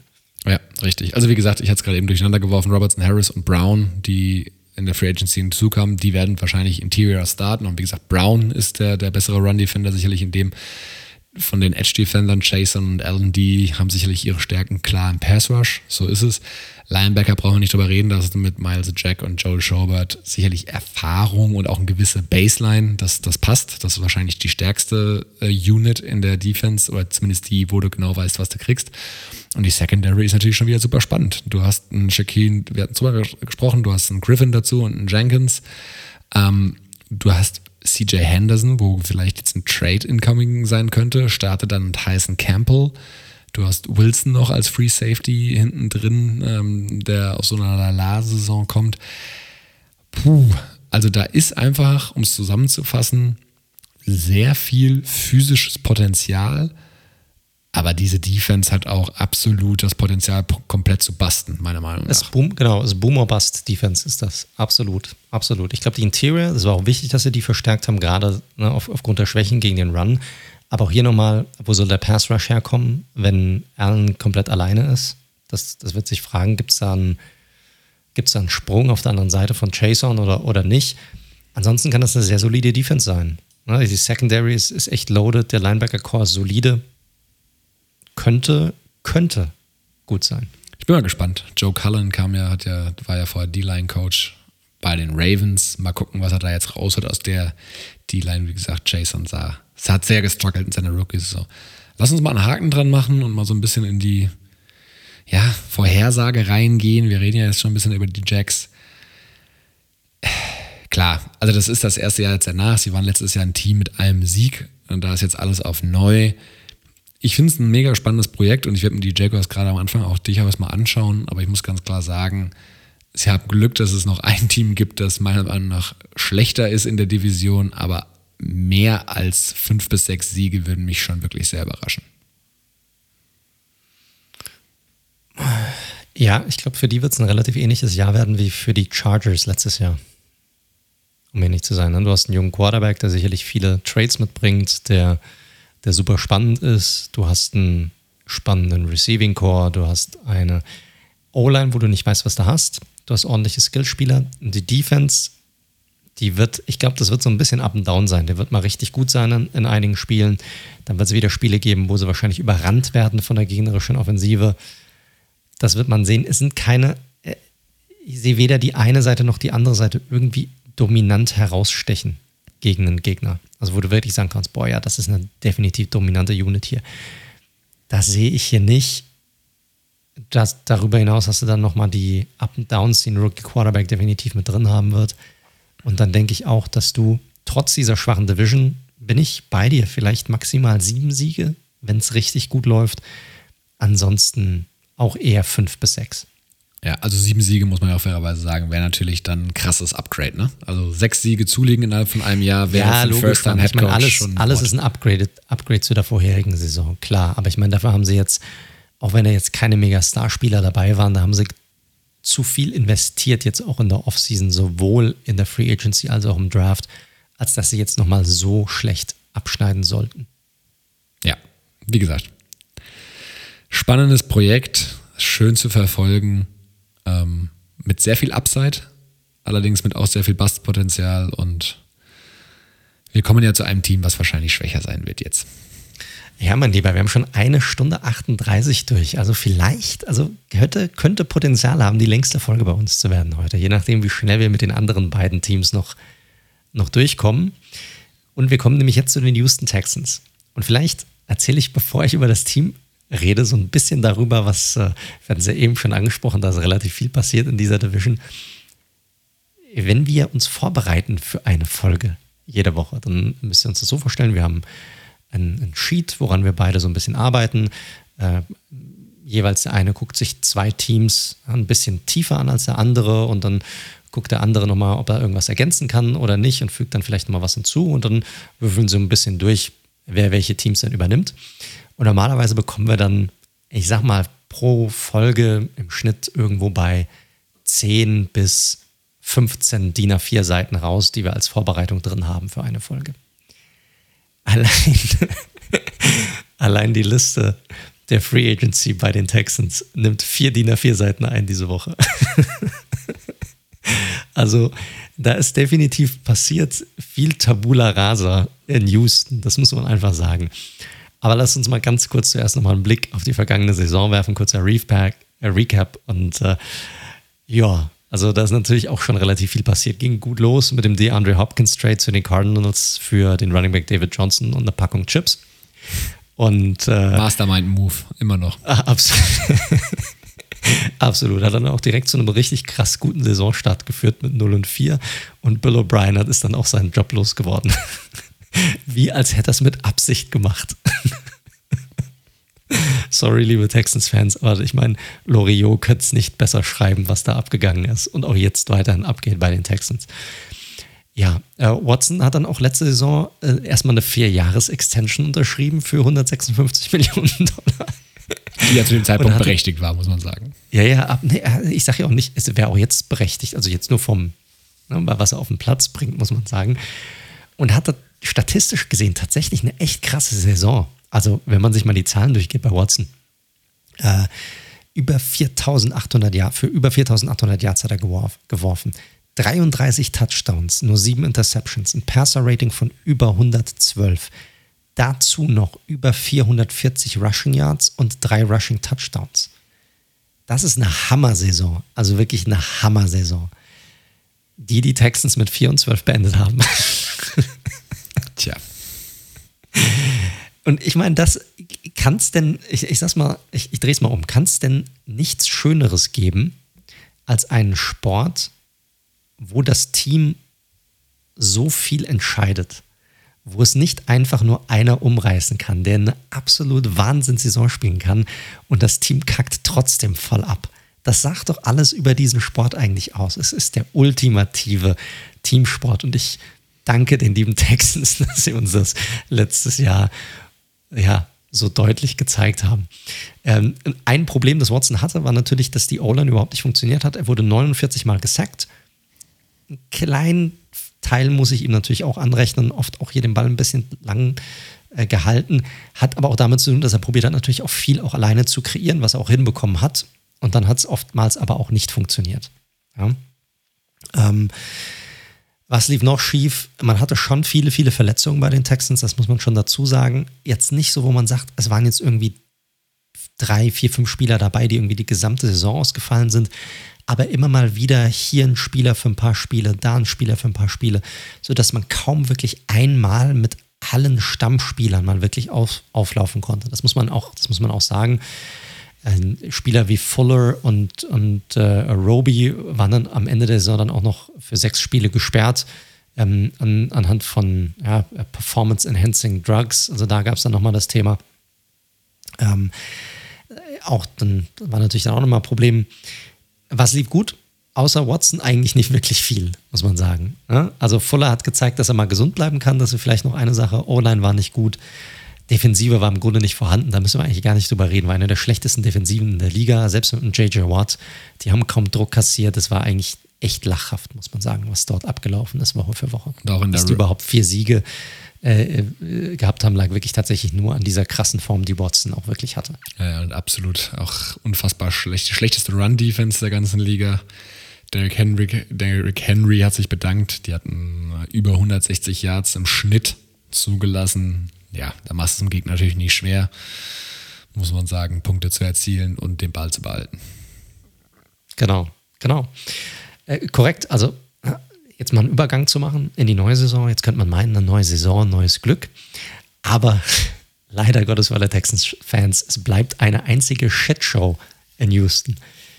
Und das fängt beim Quarterback tatsächlich an. So toll seine Saison auch war, so beschissen läuft die Offseason für Deshaun Watson. Ja, zuerst das ganze Thema mit, wir brauchen ein neuer Coach wird reinkommen, neuer GM wird reinkommen. Und äh, Watson hat wohl die Zusage bekommen, dass er bei, wir haben das Thema durchgekaut, dass er da wohl mit involviert sein würde. Wurde allerdings dann vom Präsidenten angelogen, war sowohl bei den Headcoach nicht involviert, als auch beim GM nicht involviert. Hat dann gesagt: Pass mal auf, Leute, ich lasse mich nicht verarschen, ich will unbedingt weg, ich will getradet werden. Wochen, Monate lang das große Thema überhaupt in der Liga. Wo geht er hin? Texans haben sich eigentlich komplett stur gestellt, haben gesagt, nein, wir geben natürlich nicht unseren Top 5 Quarterback ab. Das machen wir einfach nicht. Äh, und wenn, dann wird natürlich darüber spekuliert, wie hoch könnte diese, ja, das Trade Value sein. Wenn es drei, vier, fünf First-Round-Picks, was wird am Ende für ihn ausgegeben? Ja, bis dann aber die Nachricht wie eine Bombe ein, einschlug in der NFL und natürlich auch bei den Texans dass sich äh, Massagetherapeutinnen äh, gemeldet haben, die gesagt haben, äh, ja, Deshaun Watson hätte sie sexuell belästigt. Mittlerweile sind das, ich glaube, 22 Fälle mittlerweile, die hier bestätigt wurden. Also, dass, die, dass diese Fälle existieren, sich 22 Frauen gemeldet haben. Äh, bewiesen ist natürlich noch nichts, unschuldig, solange die Schuld äh, nicht, nicht nachgewiesen wurde. Äh, das Thema, das sich natürlich jetzt hier durch die Offseason und die gesamte Saison bei den Texans ziehen wird, ist, es ist überhaupt nicht klar, was jetzt passieren wird. Also er wurde jetzt noch nicht offiziell irgendwie angeklagt. Es gibt noch keinen, ja, es, er steht nicht vor Gericht. Äh, man weiß auch nicht, wann das passieren wird. Äh, selbst wenn er freigesprochen wird, was macht die NFL? Gibt es dann da noch irgendwas, irgendeine ja, ein Punishment, was er dann bekommen wird. Es ist einfach so viele Fragezeichen. Er ist jetzt aktuell im Training Camp zwar, aber da wirft er nur ein paar Bälle. Teils wird er auch zur Seite geschoben, damit er gar nichts macht. In der Preseason wird er wohl definitiv nicht spielen. Also man weiß gar nicht, was hier passiert. Es ist unglaublich, was da gerade abgeht in Houston. Dazu neuer neue Coach, mit äh, den wirklich keiner auf dem Schirm hatte. Ja, von, äh, von den Ravens, mir fällt der Name gar nicht ein. Ich glaube auch Cully heißt er, ne? Genau. Correct ähm, der aber allerdings jetzt schon so ein bisschen, ich weiß nicht, wie du siehst, wie eine lame Duck wirkt. Ja, also man muss ganz klar sagen, also das war natürlich jetzt nicht der heißeste Scheiß, dieser Headcoach-Posten.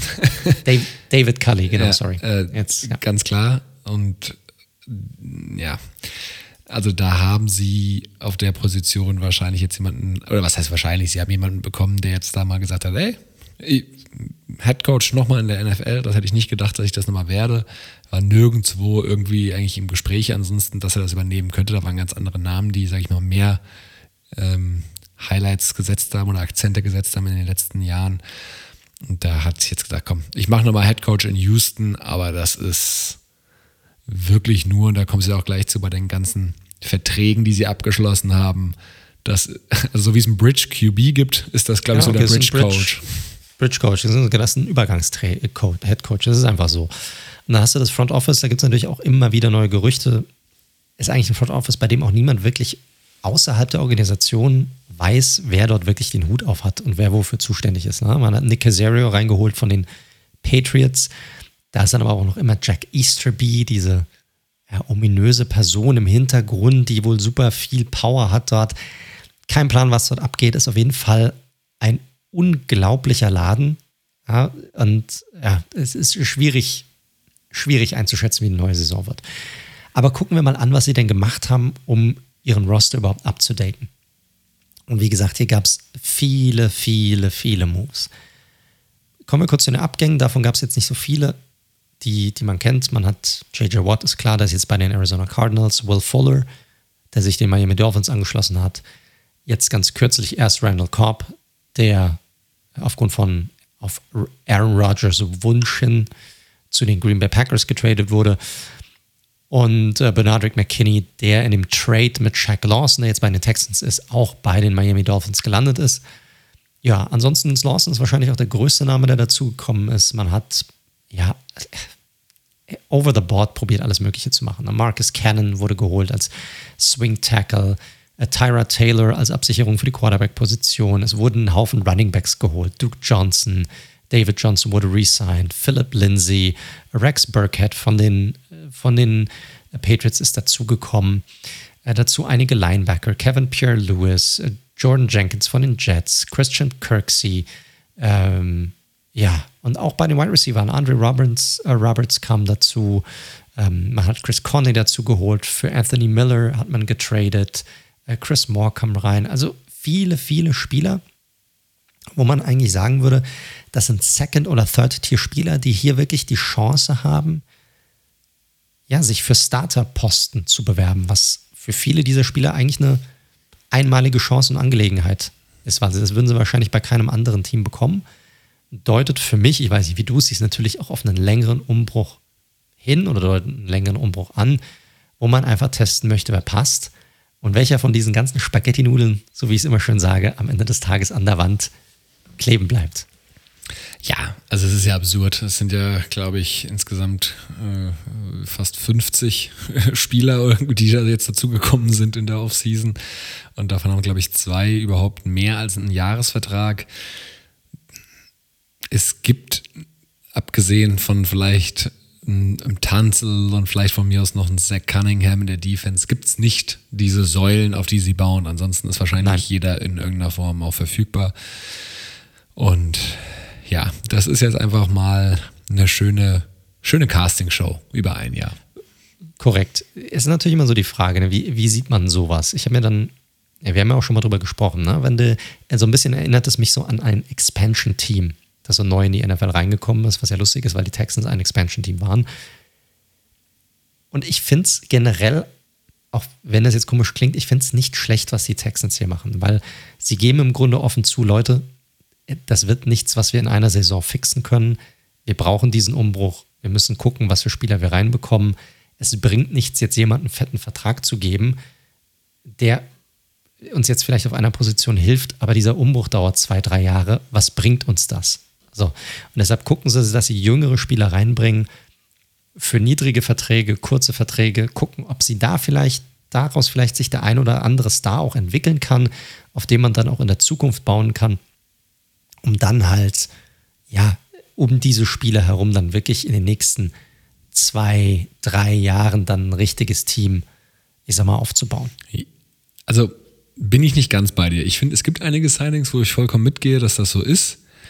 Und dann gibt es wieder halt so dieses, dieser völlig überplusterte Running Back Room, wo du dann Mark Ingram reinholst und nochmal einen Philip Lindsay reinholst. Stimmt, Ingram habe ich komplett vergessen. Also, der ist auch noch dabei, ja. Äh, okay. Ich meine, klar, die ne, Jahresdeals, unter dem Gesichtspunkt kann man quasi da alles einfach sagen, ja, scheißegal. Dann aber auch so ambitionierte Spieler wie Desmond King, wo ich auch völlig überrascht ja. war, dass der sich jetzt ja. den Texans anschließt, ehrlich gesagt. Ich meine, vor Chargers dann, und dann Titans äh, nochmal ein paar Spiele gemacht. Also, ich, ich weiß schon, worauf du hinaus willst und ich, ich sehe es auch an vielen Stellen ähnlich, aber ich finde, sie haben immer wieder dann so ein paar Moves eingestreut, wo ich mir so denke, okay, äh, der ist dabei doch jetzt eigentlich zu gut, um jetzt bei euch zu spielen und so richtig, der bleibt aber ja auch nicht bei euch, aber naja. Ja, aber nimm nochmal das Beispiel von einem Desmond King. Ich meine, er wurde dann letzte Saison getradet zu den Titans, da hat es nicht wirklich funktioniert. Das heißt, er hat auch einen schwierigen Markt gehabt. Der sagt sich vielleicht, weißt du was, hier kriege ich die Spielzeit, die ich brauche, um vielleicht gut positiv herauszustechen. Und dann nächstes Jahr, wenn dann der Cap Space wieder steigt, dann vielleicht doch so fett abzusahnen, wie ich das eigentlich schon letzte Saison irgendwie, irgendwie machen wollte. Das ist für den, vielleicht sieht er das ähnlich, weil ich weiß nicht, ob der bei einem anderen Team wirklich diese, diese Spielzeit dann auch bekommen könnte. Das ist hier komplett anders. Sp Spielzeit ja, aber so viel können wir, wir kommen ja gleich zum Ausblick. In dieser Defense kannst du, glaube ich, nicht glänzen nächstes Jahr. Komm, kommen wir gleich dazu. Auch da habe ich so die ein oder andere Meinung, definitiv. Auf jeden Fall war die Free Agency ja komplett gefüllt mit Zugängen und wir gucken einfach mal, was passiert. So es gab ja noch einen Draft. Hier hatte man weder einen First-Round-Pick noch einen Second-Round-Pick. Ich wollte gerade schon ähm, sagen, gab es wirklich einen Draft für die Texans? Ja, also man, man, hatte fünf Picks, äh, zwei in der dritten Runde, zwei in der fünften, einen in der sechsten. Ja, und selbst hier, muss ich sagen, waren einige Kontroversen dabei. Man ist in der dritten Runde, da war man relativ weit oben hingegangen und hat direkt erstmal einen Quarterback gedraftet mit David Mills, äh, Davis Mills, sorry, von Stanford, der jetzt nicht wirklich Träume weckt bei mir. Also nicht wirklich, weißt du, wo ich jetzt sage, boah, geil, da ist jetzt, der, der weckt jetzt Fantasie, dass da irgendwie mehr, mehr rauskommen könnte dabei. Ja, war damals ein Five-Star-Recruit, das muss man sagen, hat einen guten Arm und er ist auch dafür bekannt, dass er den Ball irgendwie schnell rausbringt, aber da ist ja nichts, also der hat null Mobilität, die er da irgendwie reinbringt. Also auch das komplette Gegensatz irgendwie zu einem Deshaun Watson oder zu einem Tyrod Taylor, den man jetzt mit reingebracht hat. Da ist dann, stellt sich die Frage für mich, was ist die, was ist die Idee dahinter, so jemanden zu draften? Wenn du eh kaum Draft-Picks hast, dann nimm doch, guck doch mal, dass du irgendwie junge Spieler reinbringen kannst, auf die du vielleicht auch bauen kannst in, in Zukunft. Ja? Und nicht einen Quarterback, der bei dir wahrscheinlich Nummer zwei oder drei maximal sein wird. Ja, vor allem, wenn man das ja weiterspinnt. Also ich glaube, wir sind uns ja einig, dass der Sean Watson, wenn nichts Weltbewegendes mehr passiert, kein Spiel mehr im Texans-Trikot machen wird. Wir sind uns auch einig, ich glaube auch, das kann man vorwegnehmen, dass die Texans eine sehr gute Wahrscheinlichkeit haben, hoch zu picken nächstes Jahr. Ähm, mutmaßlich Top 3 auf jeden Fall, wo ich jetzt mal schwer davon ausgehen würde, dass sie dann wieder Quarterback picken. Gibt es ja durchaus ein, zwei Kandidaten ja, vor dem Hintergrund finde ich es halt noch wirrer, ehrlicherweise. Aber korrekt. Gut, es ist, wie es ist. Und dann kommt natürlich, dann kommt natürlich hierzu, was man nicht vergessen darf, ist auch, ich meine, wenn Deshaun Watson kein Spiel mehr macht für die Texans, dann gibt es hier zwei Möglichkeiten. Entweder hockt er im Knast oder er wurde getradet. Und wenn er getradet wurde, dann wird da sicherlich auch einiges an Draftkapital rüberfließen zu den Texans, was es auch immer jetzt sein wird dass man dann auch nochmal nutzen kann und nutzen wird. Deshalb ist es für mich echt rausgeschmissen hier. Es gibt hier einen Pick, den mochte ich wirklich sehr. Das ist der Titan, den sie gedraftet haben, Brevin Jordan von äh, Miami, so ein bisschen Tweener Titan. Ich finde den äh, wirklich mega spannend. Ja. Äh, er ist jetzt nicht jemand, der jetzt irgendwie Inline-Blocking äh, super beherrscht oder den du darum bittest, das jetzt wirklich zu machen.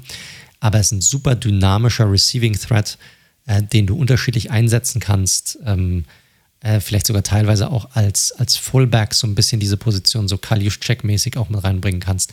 Ähm, super, super spannender Spieler und finde das noch den besten Draft-Pick. Ansonsten muss ich sagen, haben sie die Drittrunden-Pick eigentlich, Picks eigentlich weggeschmissen. Auch Nico Collins, den Wide Receiver, den sie da gedraftet haben, ähm, der war auch damals ein Big-Time-Recruit, ja, aus der Highschool heraus, hat aber Zero Production gehabt jetzt bei den Wolverines und verstehe nicht, was sie mit diesen beiden Picks da gemacht haben. Und deshalb ist es für mich bis auf den Jordan-Pick eigentlich ein Draft zum Wegwerfen. Ja, mal gucken. Also Nico Collins hatte ich jetzt nochmal in der Vorbereitung der Sendung gelesen. Sonst lese ich ja auch nicht so viele Trainingscamp-Berichte von den Texans.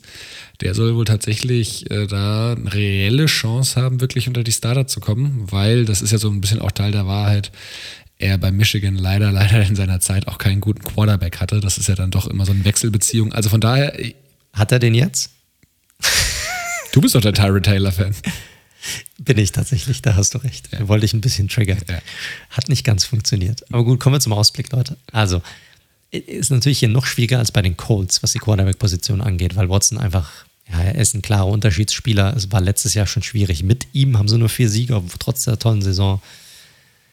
Wie gesagt, schuldig versus nicht schuldig. Hat er trotzdem Sanktionen der NFL äh, zu befürchten? Gibt es einen Trade? Wenn nicht, spielt er dann nochmal. Also ich bin relativ, ich bin eigentlich auch klar bei dir.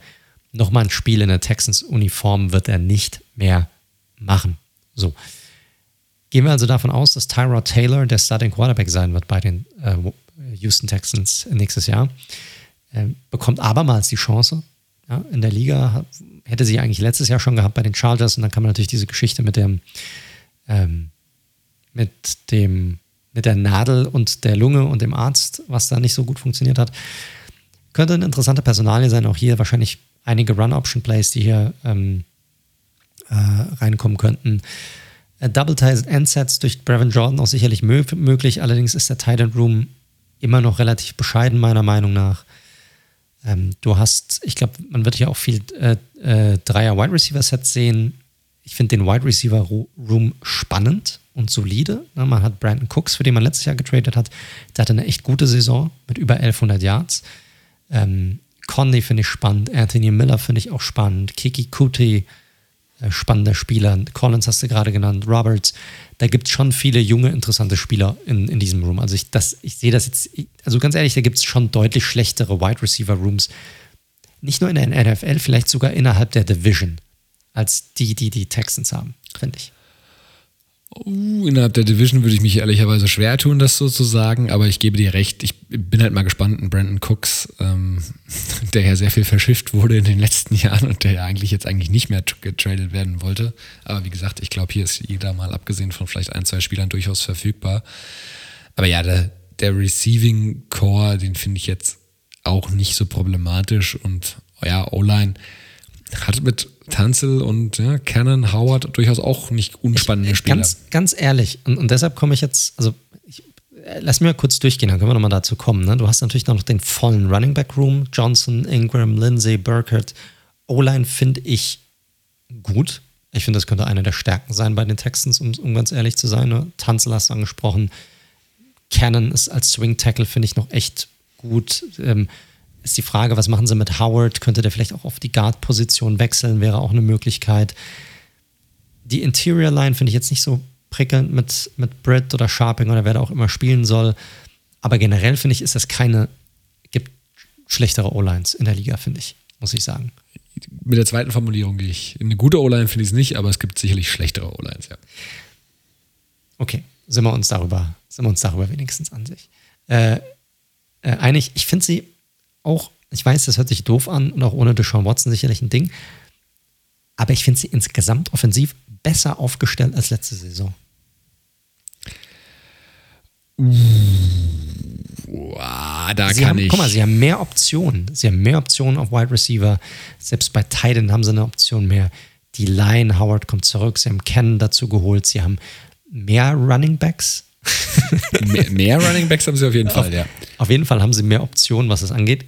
Klar, Watson fehlt, aber ich finde generell sind sie insgesamt tiefer und breiter und besser aufgestellt in der Offensive als letztes Jahr. Aber lass uns das gleich nochmal besprechen. Defensive, jo, die Line ist weiterhin fürchterlich. Man hat Watt verloren, man hat ihn quasi durch Lawson ausgetauscht, aber auch na, selbst ein Watt in dem Alter und auf 80 Prozent ist immer noch äh, besser als ein Shaq Lawson, auch wenn er wirklich eine äh, solide bis gute Saison hatte bei den Dolphins, muss man sagen. Ähm, Collins bekommt nach der Enttäuschung meiner Ravens noch eine Chance, finde ich einen interessanten Pickup hier.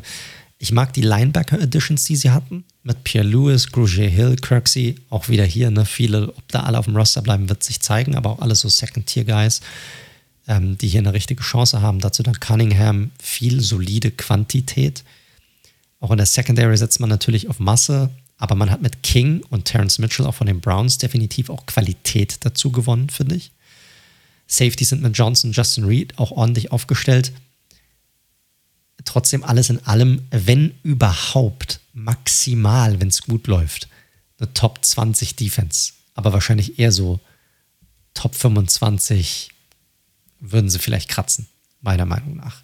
Die D-Line ist halt schon schlecht, aber ich finde den Rest echt okay, muss ich sagen.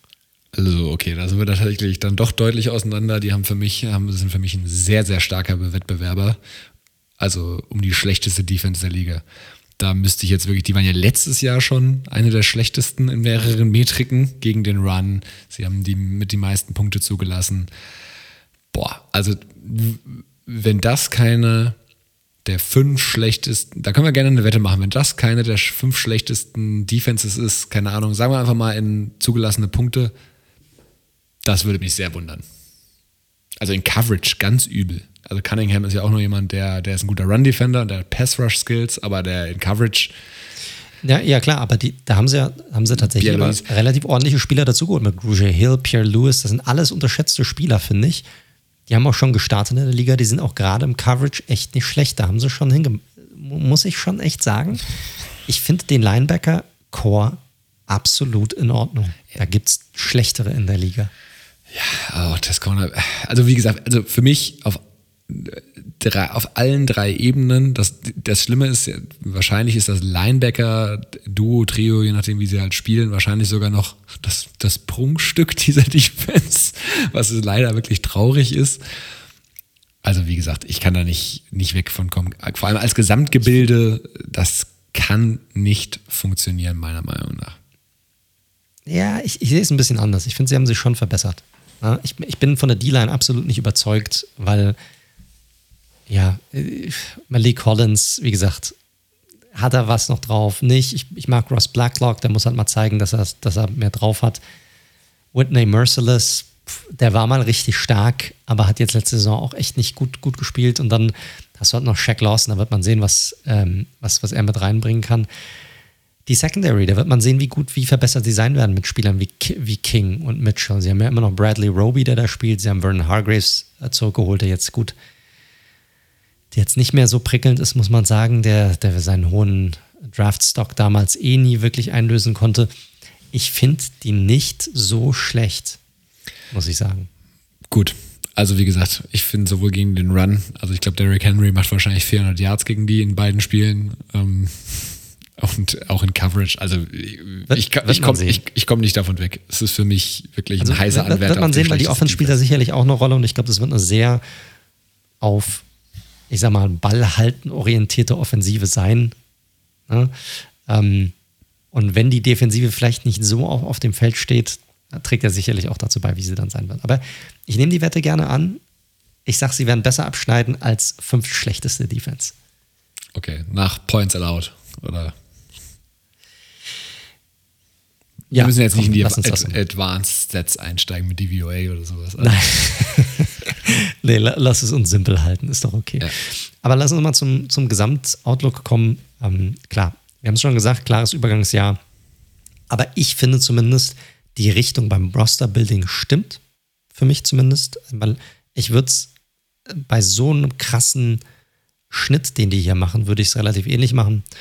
Watson hängt halt über allem und der gesamten Zukunft des Franchise. Auf mehreren Ebenen wird das Einfluss haben darauf. Ich glaube, die Texans werden einige überraschen.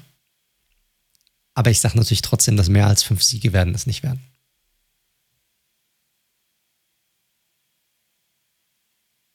Oder wie siehst du es? Ah, ich habe gerade eben jetzt wirklich kurz nachdenken müssen. Also, ich, also du siehst die Texans tatsächlich schon deutlich positiver, als ich sie sehe, weil, also für mich ist das Ceiling drei Siege fast schon oder vier Siege, äh, muss man wirklich sagen.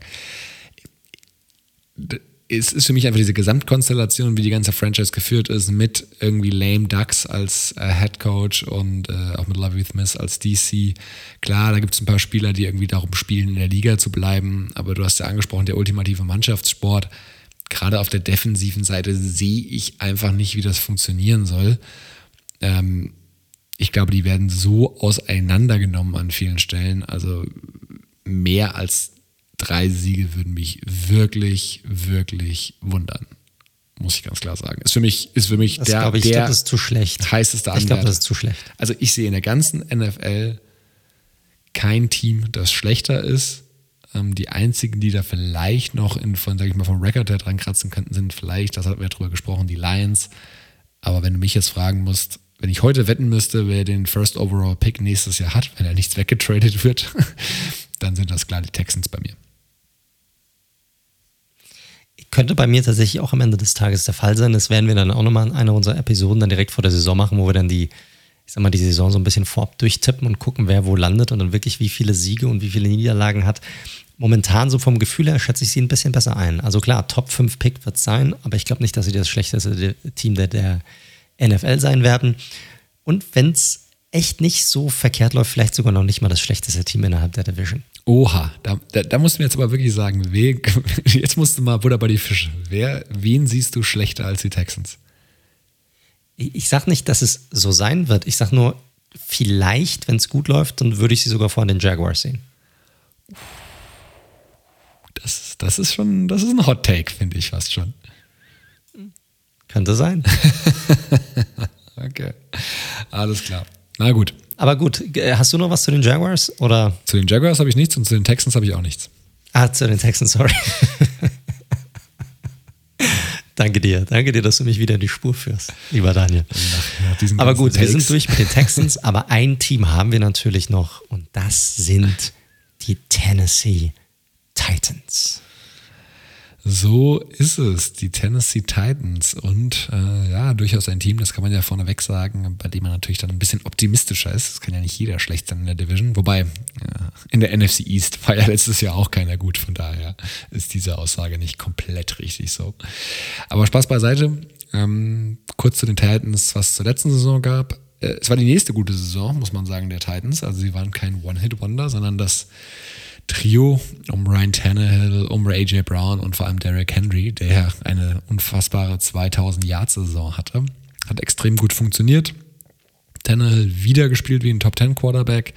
Sie hatten eine geile Offense, muss man sagen. Sehr schön Design von Arthur Smith, der jetzt weg ist bei den Falcons Head Coach und haben so die viertmeisten Punkte erzielt.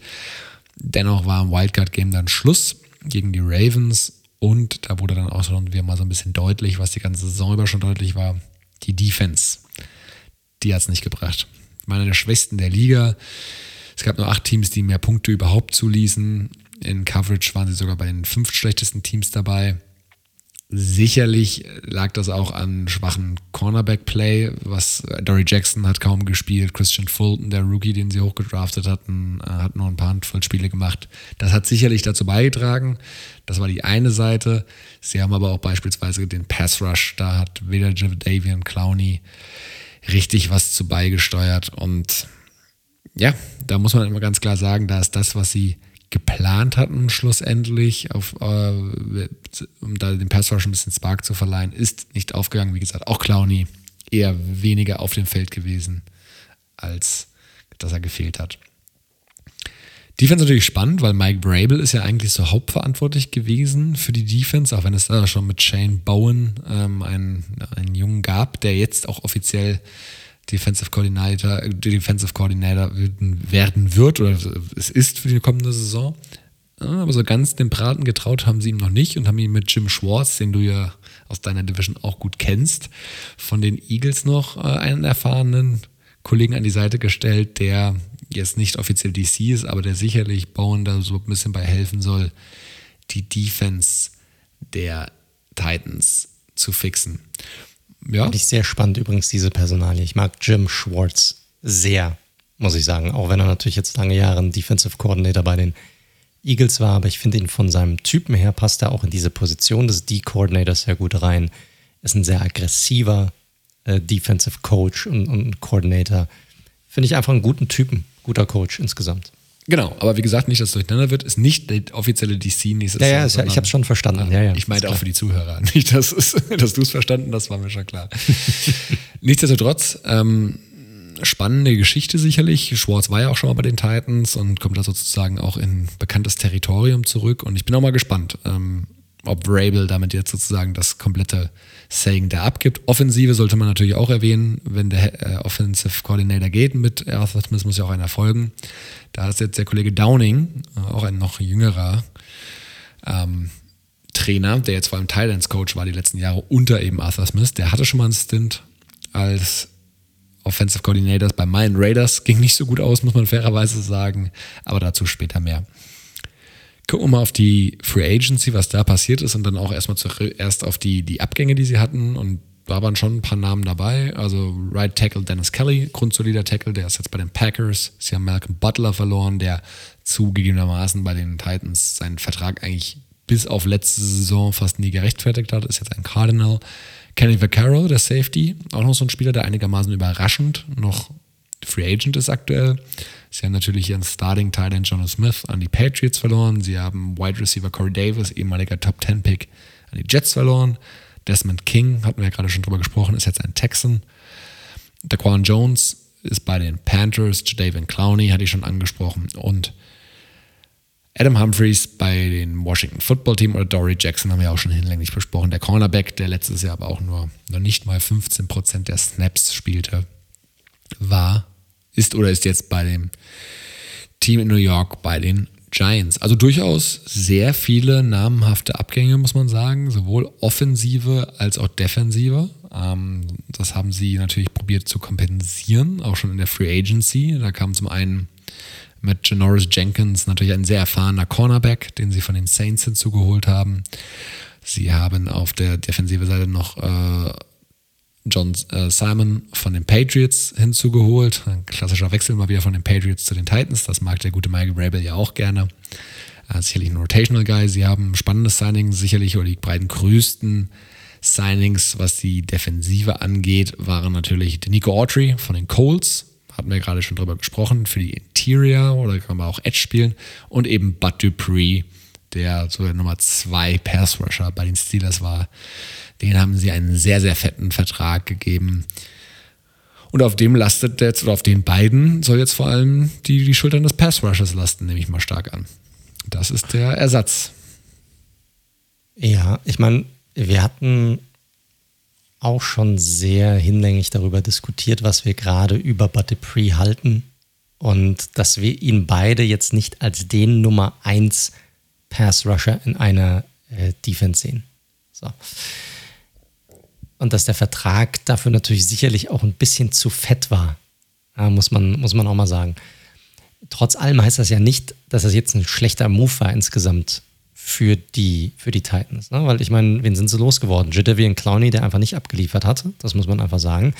Und sie haben Spieler reingeholt, die, sofern sie denn gesund auch bleiben können, eigentlich immer abgeliefert haben in der Vergangenheit. Vielleicht nicht auf dem Top, Top, Top-Level, aber trotzdem. Und diese Defense bringt durchaus interessante Spieler noch weiterhin mit. Sie haben Simmons noch, der super spannend ist. Äh, Landry, der, der noch spannend ist äh, in, in dieser Defensive. Ich glaube, das könnte im Verbund eine ziemlich gute Line sein am Ende des Tages. Ja, gucken wir uns später sicherlich nochmal an. Jetzt denken sich natürlich alle, okay, das spannendste Signing hat er natürlich so weggelassen. Ja, weil es nämlich das offensive Signing war und das ist natürlich der Trade, der über allem steht für Julio Jones. Julio. Julio, den sie sich von den Atlanta Falcons gesichert haben und was natürlich dieser Offense nochmal einen ganz anderen Spark mitgeben wird, aber dazu auch gleich später mehr. Schauen wir nochmal rüber auf den Draft. Da haben sie nämlich auch, finde ich, das kann man vorweg schon mal sagen, einige spannende Geschichten gemacht. Sie haben in Runde 1 ähm, Caleb Farley dazu geholt. Für viele Spieler, es war ja so ein bisschen diskutiert worden, wer ist der beste Cornerback. Farley wäre sicherlich in der Diskussion noch höher gewesen, aber der hat eine Rücken-OP, ähm, weswegen dieser Pick natürlich so ein bisschen Risiko mitbringt, aber an 22 ja, kann man den wahrscheinlich mal eingehen. Sie haben in der zweiten Runde mit einem Tackle sind sie weitergegangen mit Dylan Radans. Der bin ich mal gespannt. Ich glaube nicht, dass er direkt starten wird, aber ich glaube, der kann da schon einem der Starter auf jeden Fall schon mal ein bisschen Feuer unterm Arsch machen. Dann haben sie in der dritten Runde Elijah Molden noch hinzugeholt, einen Slot-Cornerback, den wir beide sehr mochten. Sehr guten Pick. Ja. Sehr guter Pick. Definitiv.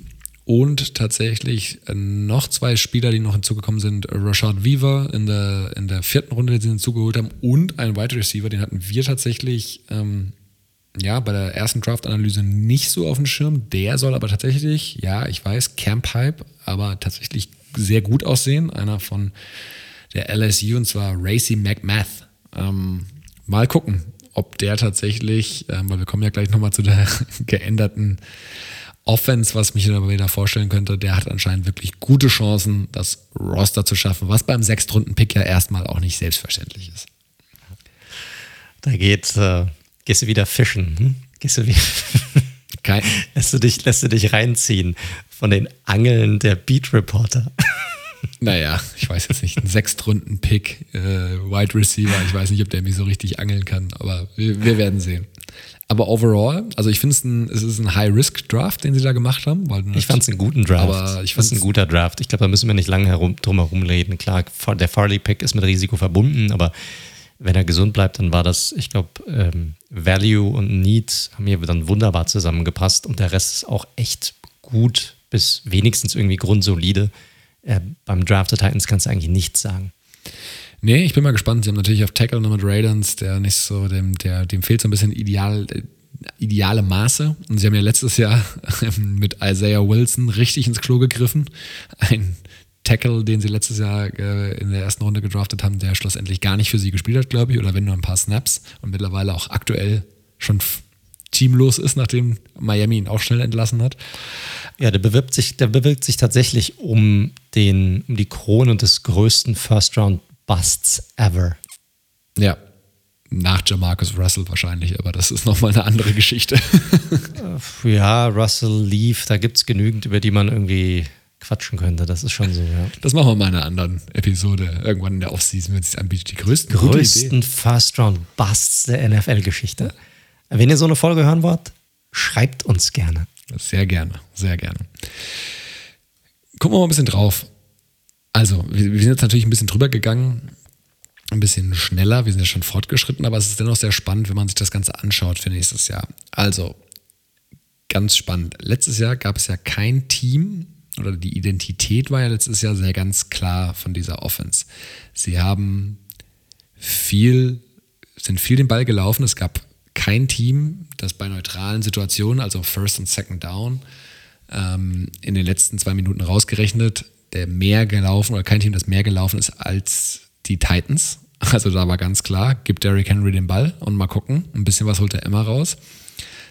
Das war die eine Geschichte. Das andere war dann natürlich immer wieder Play-Action von Ryan Tannehill, der dann immer wieder entsprechend vor allem AJ Brown, aber auch Corey Davis und eben seine Titans Ferguson und Jonas Smith einfach in Szene gesetzt hat. Und so hatten sie einfach eine sehr gut designte Offense, wenig Turnover, immer wieder situative Shotplays über Play-Action, die sie eingestreut haben, wenn alle damit gerechnet haben, dass Henry wieder den Ball bekommt. Und so hat diese Offense einfach, die war einfach hocheffizient und in einigen Spielen wirklich super nice anzuschauen, muss man einfach ganz klar sagen. Ja, ist so. Ich, ich mag die Titans Offense. Die ist jetzt nicht mega spektakulär, aber ich finde die halt, ja, das hat alles irgendwie absolut Hand und Fuß. Und die haben, die haben es auch extrem smart gemacht. Ich meine, äh, Ryan Tannehill ist das beste Beispiel, dass sie einfach nach den Spielern gehen, wo sie glauben, das passt einfach zu uns, zu unserer Identität, zu dem, was wir machen sollen. Und das müssen jetzt nicht herausragende Spieler irgendwo anders sein. Sie müssen halt einfach passen zu dem, was wir machen. So ist es. Und jetzt natürlich spannend. Ähm, Smith weg, Downing übernimmt. Was bleibt gleich? Was ändert sich? Natürlich wird es Nuancen geben, wenn man, oder Veränderungen geben, wenn man sich anschaut, auch was sie abgegeben haben, gerade mit Jonathan Smith, was sie jetzt zugeholt haben. Auf, auf Thailand war jetzt nicht wirklich was, was wirklich Neues dabei. Ja. Sie ist, deutet schon viel in die Richtung. Josh Reynolds hatten wir vorhin unterschlagen, kam auch noch hinzu. Julio, logischerweise, Starter natürlich ich glaube, das wird schon mehr 11 Personal sein, also sprich drei Wide Receiver auf dem Feld sein. Es, es könnte deutlich vertikaler werden nochmal. Exakt. Als jetzt in der Vergangenheit. Exakt. Kernfrage ist natürlich so oder so, egal ob viel 12 Personal oder 11 Personal, bleibt das Level unter Downing so hoch wie unter Arthur Smith?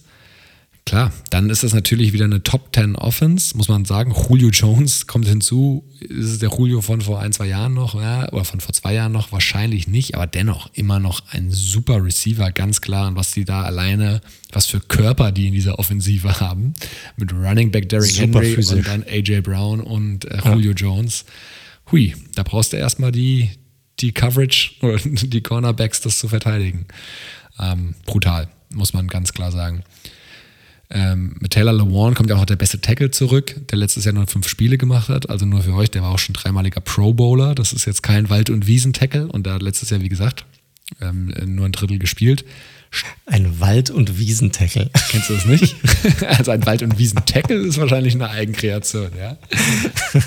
Kein Wald- und Wiesen-Kicker. Ja, guter, guter Mann, guter Mann. Das ist die, die Aussage dahinter.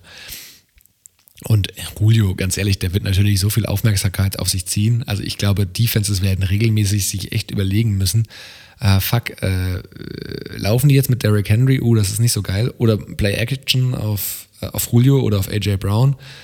Äh, da muss ich eh erstmal an den Ball kommen, weil bei Contested Catches wird es eh eng. Also das wird Defenses schon, glaube ich, wirklich vor Herausforderungen stellen, das in den Griff zu kriegen. Im Englischen sagt man so schön, pick your poison. Ja, exakt wähl dein Gift für die, die des Englischen nicht so mächtig, mächtig sind. Ähm, also welchen Tod willst du sterben am Ende, ne? um es auf den Punkt Korrekt, zu bringen. genau.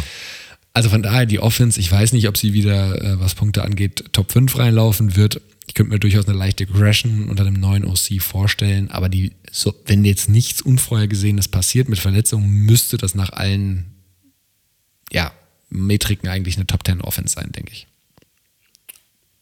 Absolut, gehe ich mit. Kannst du nichts gegen sagen. Ist wie es ist. Da hat sich nicht viel verändert. Klar, der Tight End Room macht mir schon ein bisschen Sorgen, muss ich ganz ehrlich sagen.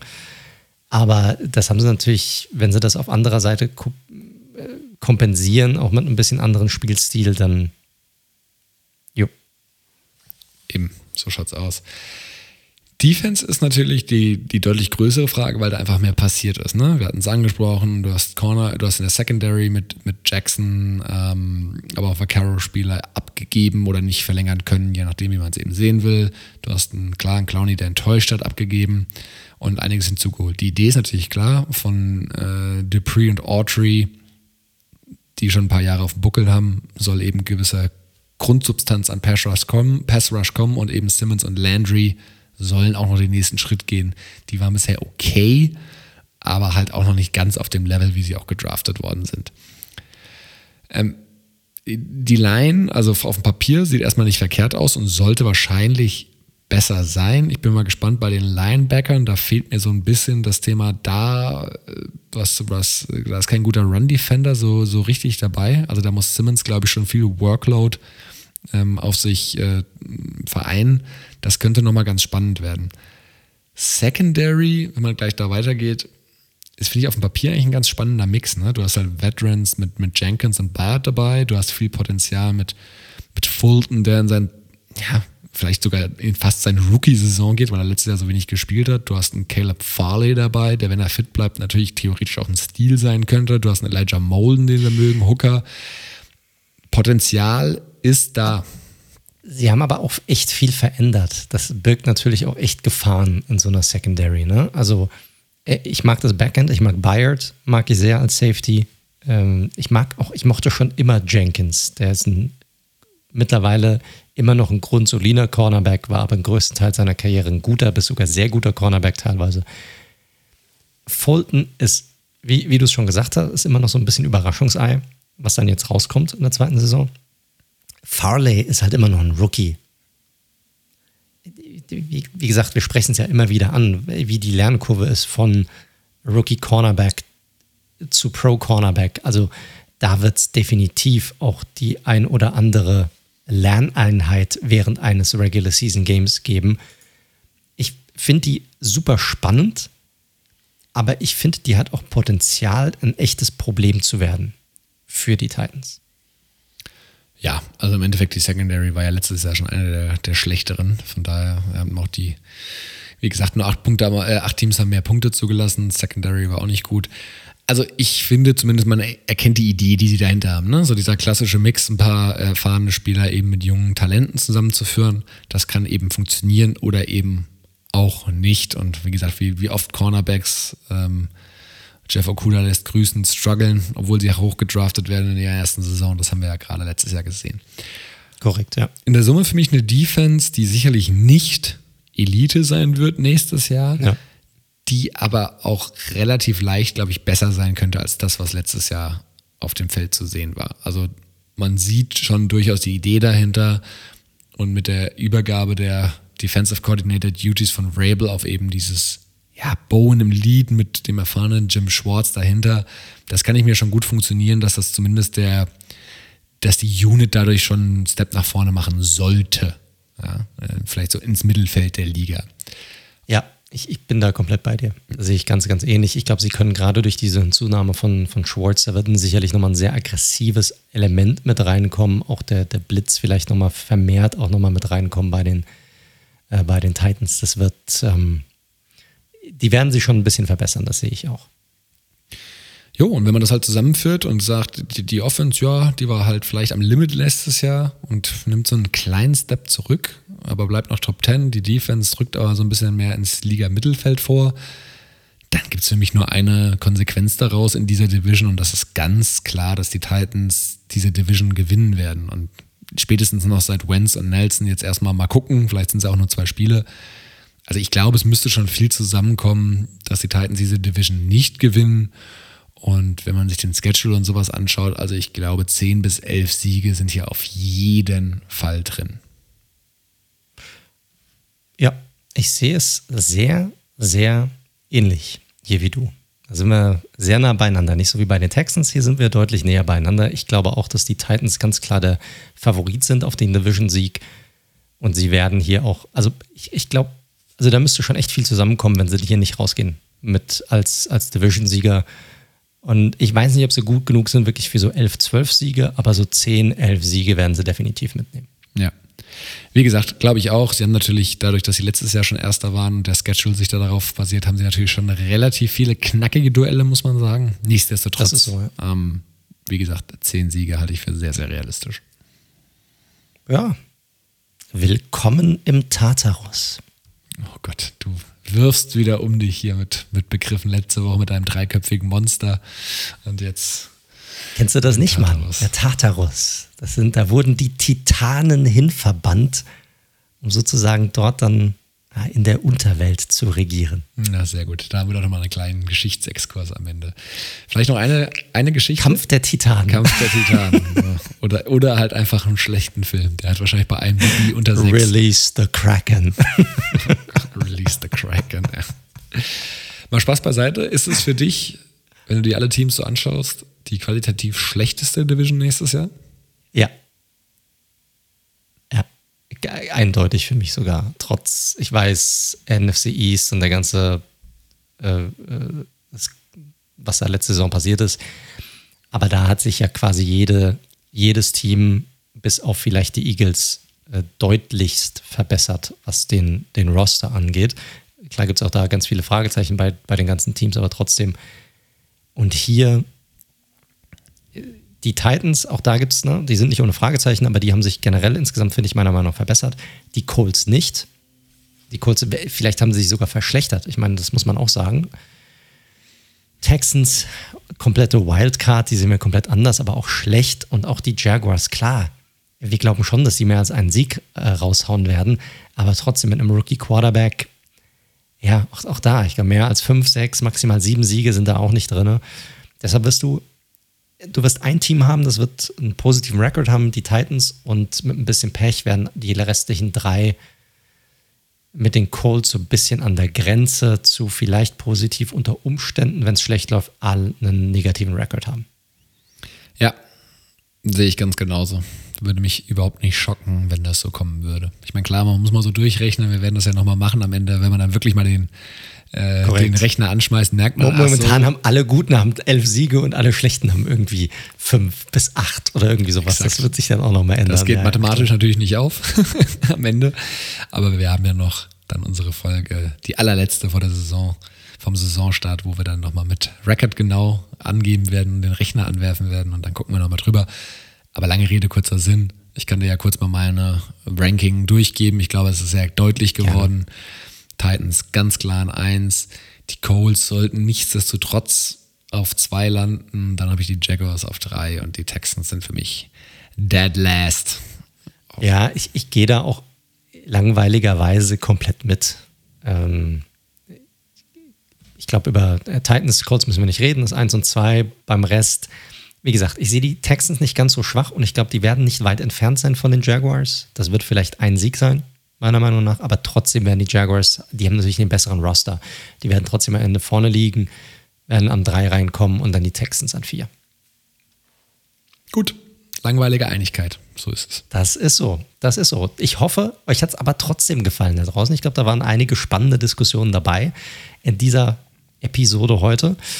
Ihr hört wie immer Red Zone, der Football Podcast. Äh, ihr findet uns auf allen gängigen Podcast-Plattformen über Spotify, Apple Podcasts, Google Podcasts, Deezer, Podcast Addict, you name it. Wir sind da drauf. Falls es euch gefallen hat, drückt heftig den Abonnieren-Button. Hinterlasst auch gerne eine Bewertung. Freuen wir uns auch drü immer drüber. Hilft uns sehr. Ansonsten, wenn ihr Kontakt mit uns aufnehmen möchtet, Feedback geben möchtet, Ideen habt für die Show oder sonstiges, findet ihr uns am besten auf den, unseren Social Media Kanälen, entweder auf Twitter unter dem Handle at redzone underscore live oder auch gerne auf Instagram unter dem Handle at redzone.live oder natürlich auch gerne über unsere Webseite unter www.redzone.live. Dort am besten über das Kontaktformular. Ja, und ansonsten, wie gesagt, vielen Dank, dass ihr auch diese Woche wieder mit dabei wart. Vielen Dank natürlich auch an dich, lieber Daniel, dass du diese Woche auch wieder mit am Start warst. Sehr gerne. Wir haben es ja fast geschafft. Das war die siebte Preview Korrekt. Eine bleibt noch, die NFC South. Ja, wünschen wir euch dann auch schon mal viel Spaß damit. Das wird sicherlich auch nochmal interessant werden. Und ansonsten wünschen wir euch natürlich auch noch eine wunderbare, eine sonnige Woche. Und ja, viel Spaß dann beim Reinhören. Und dann wie immer, bleibt gesund und bis zum nächsten Mal.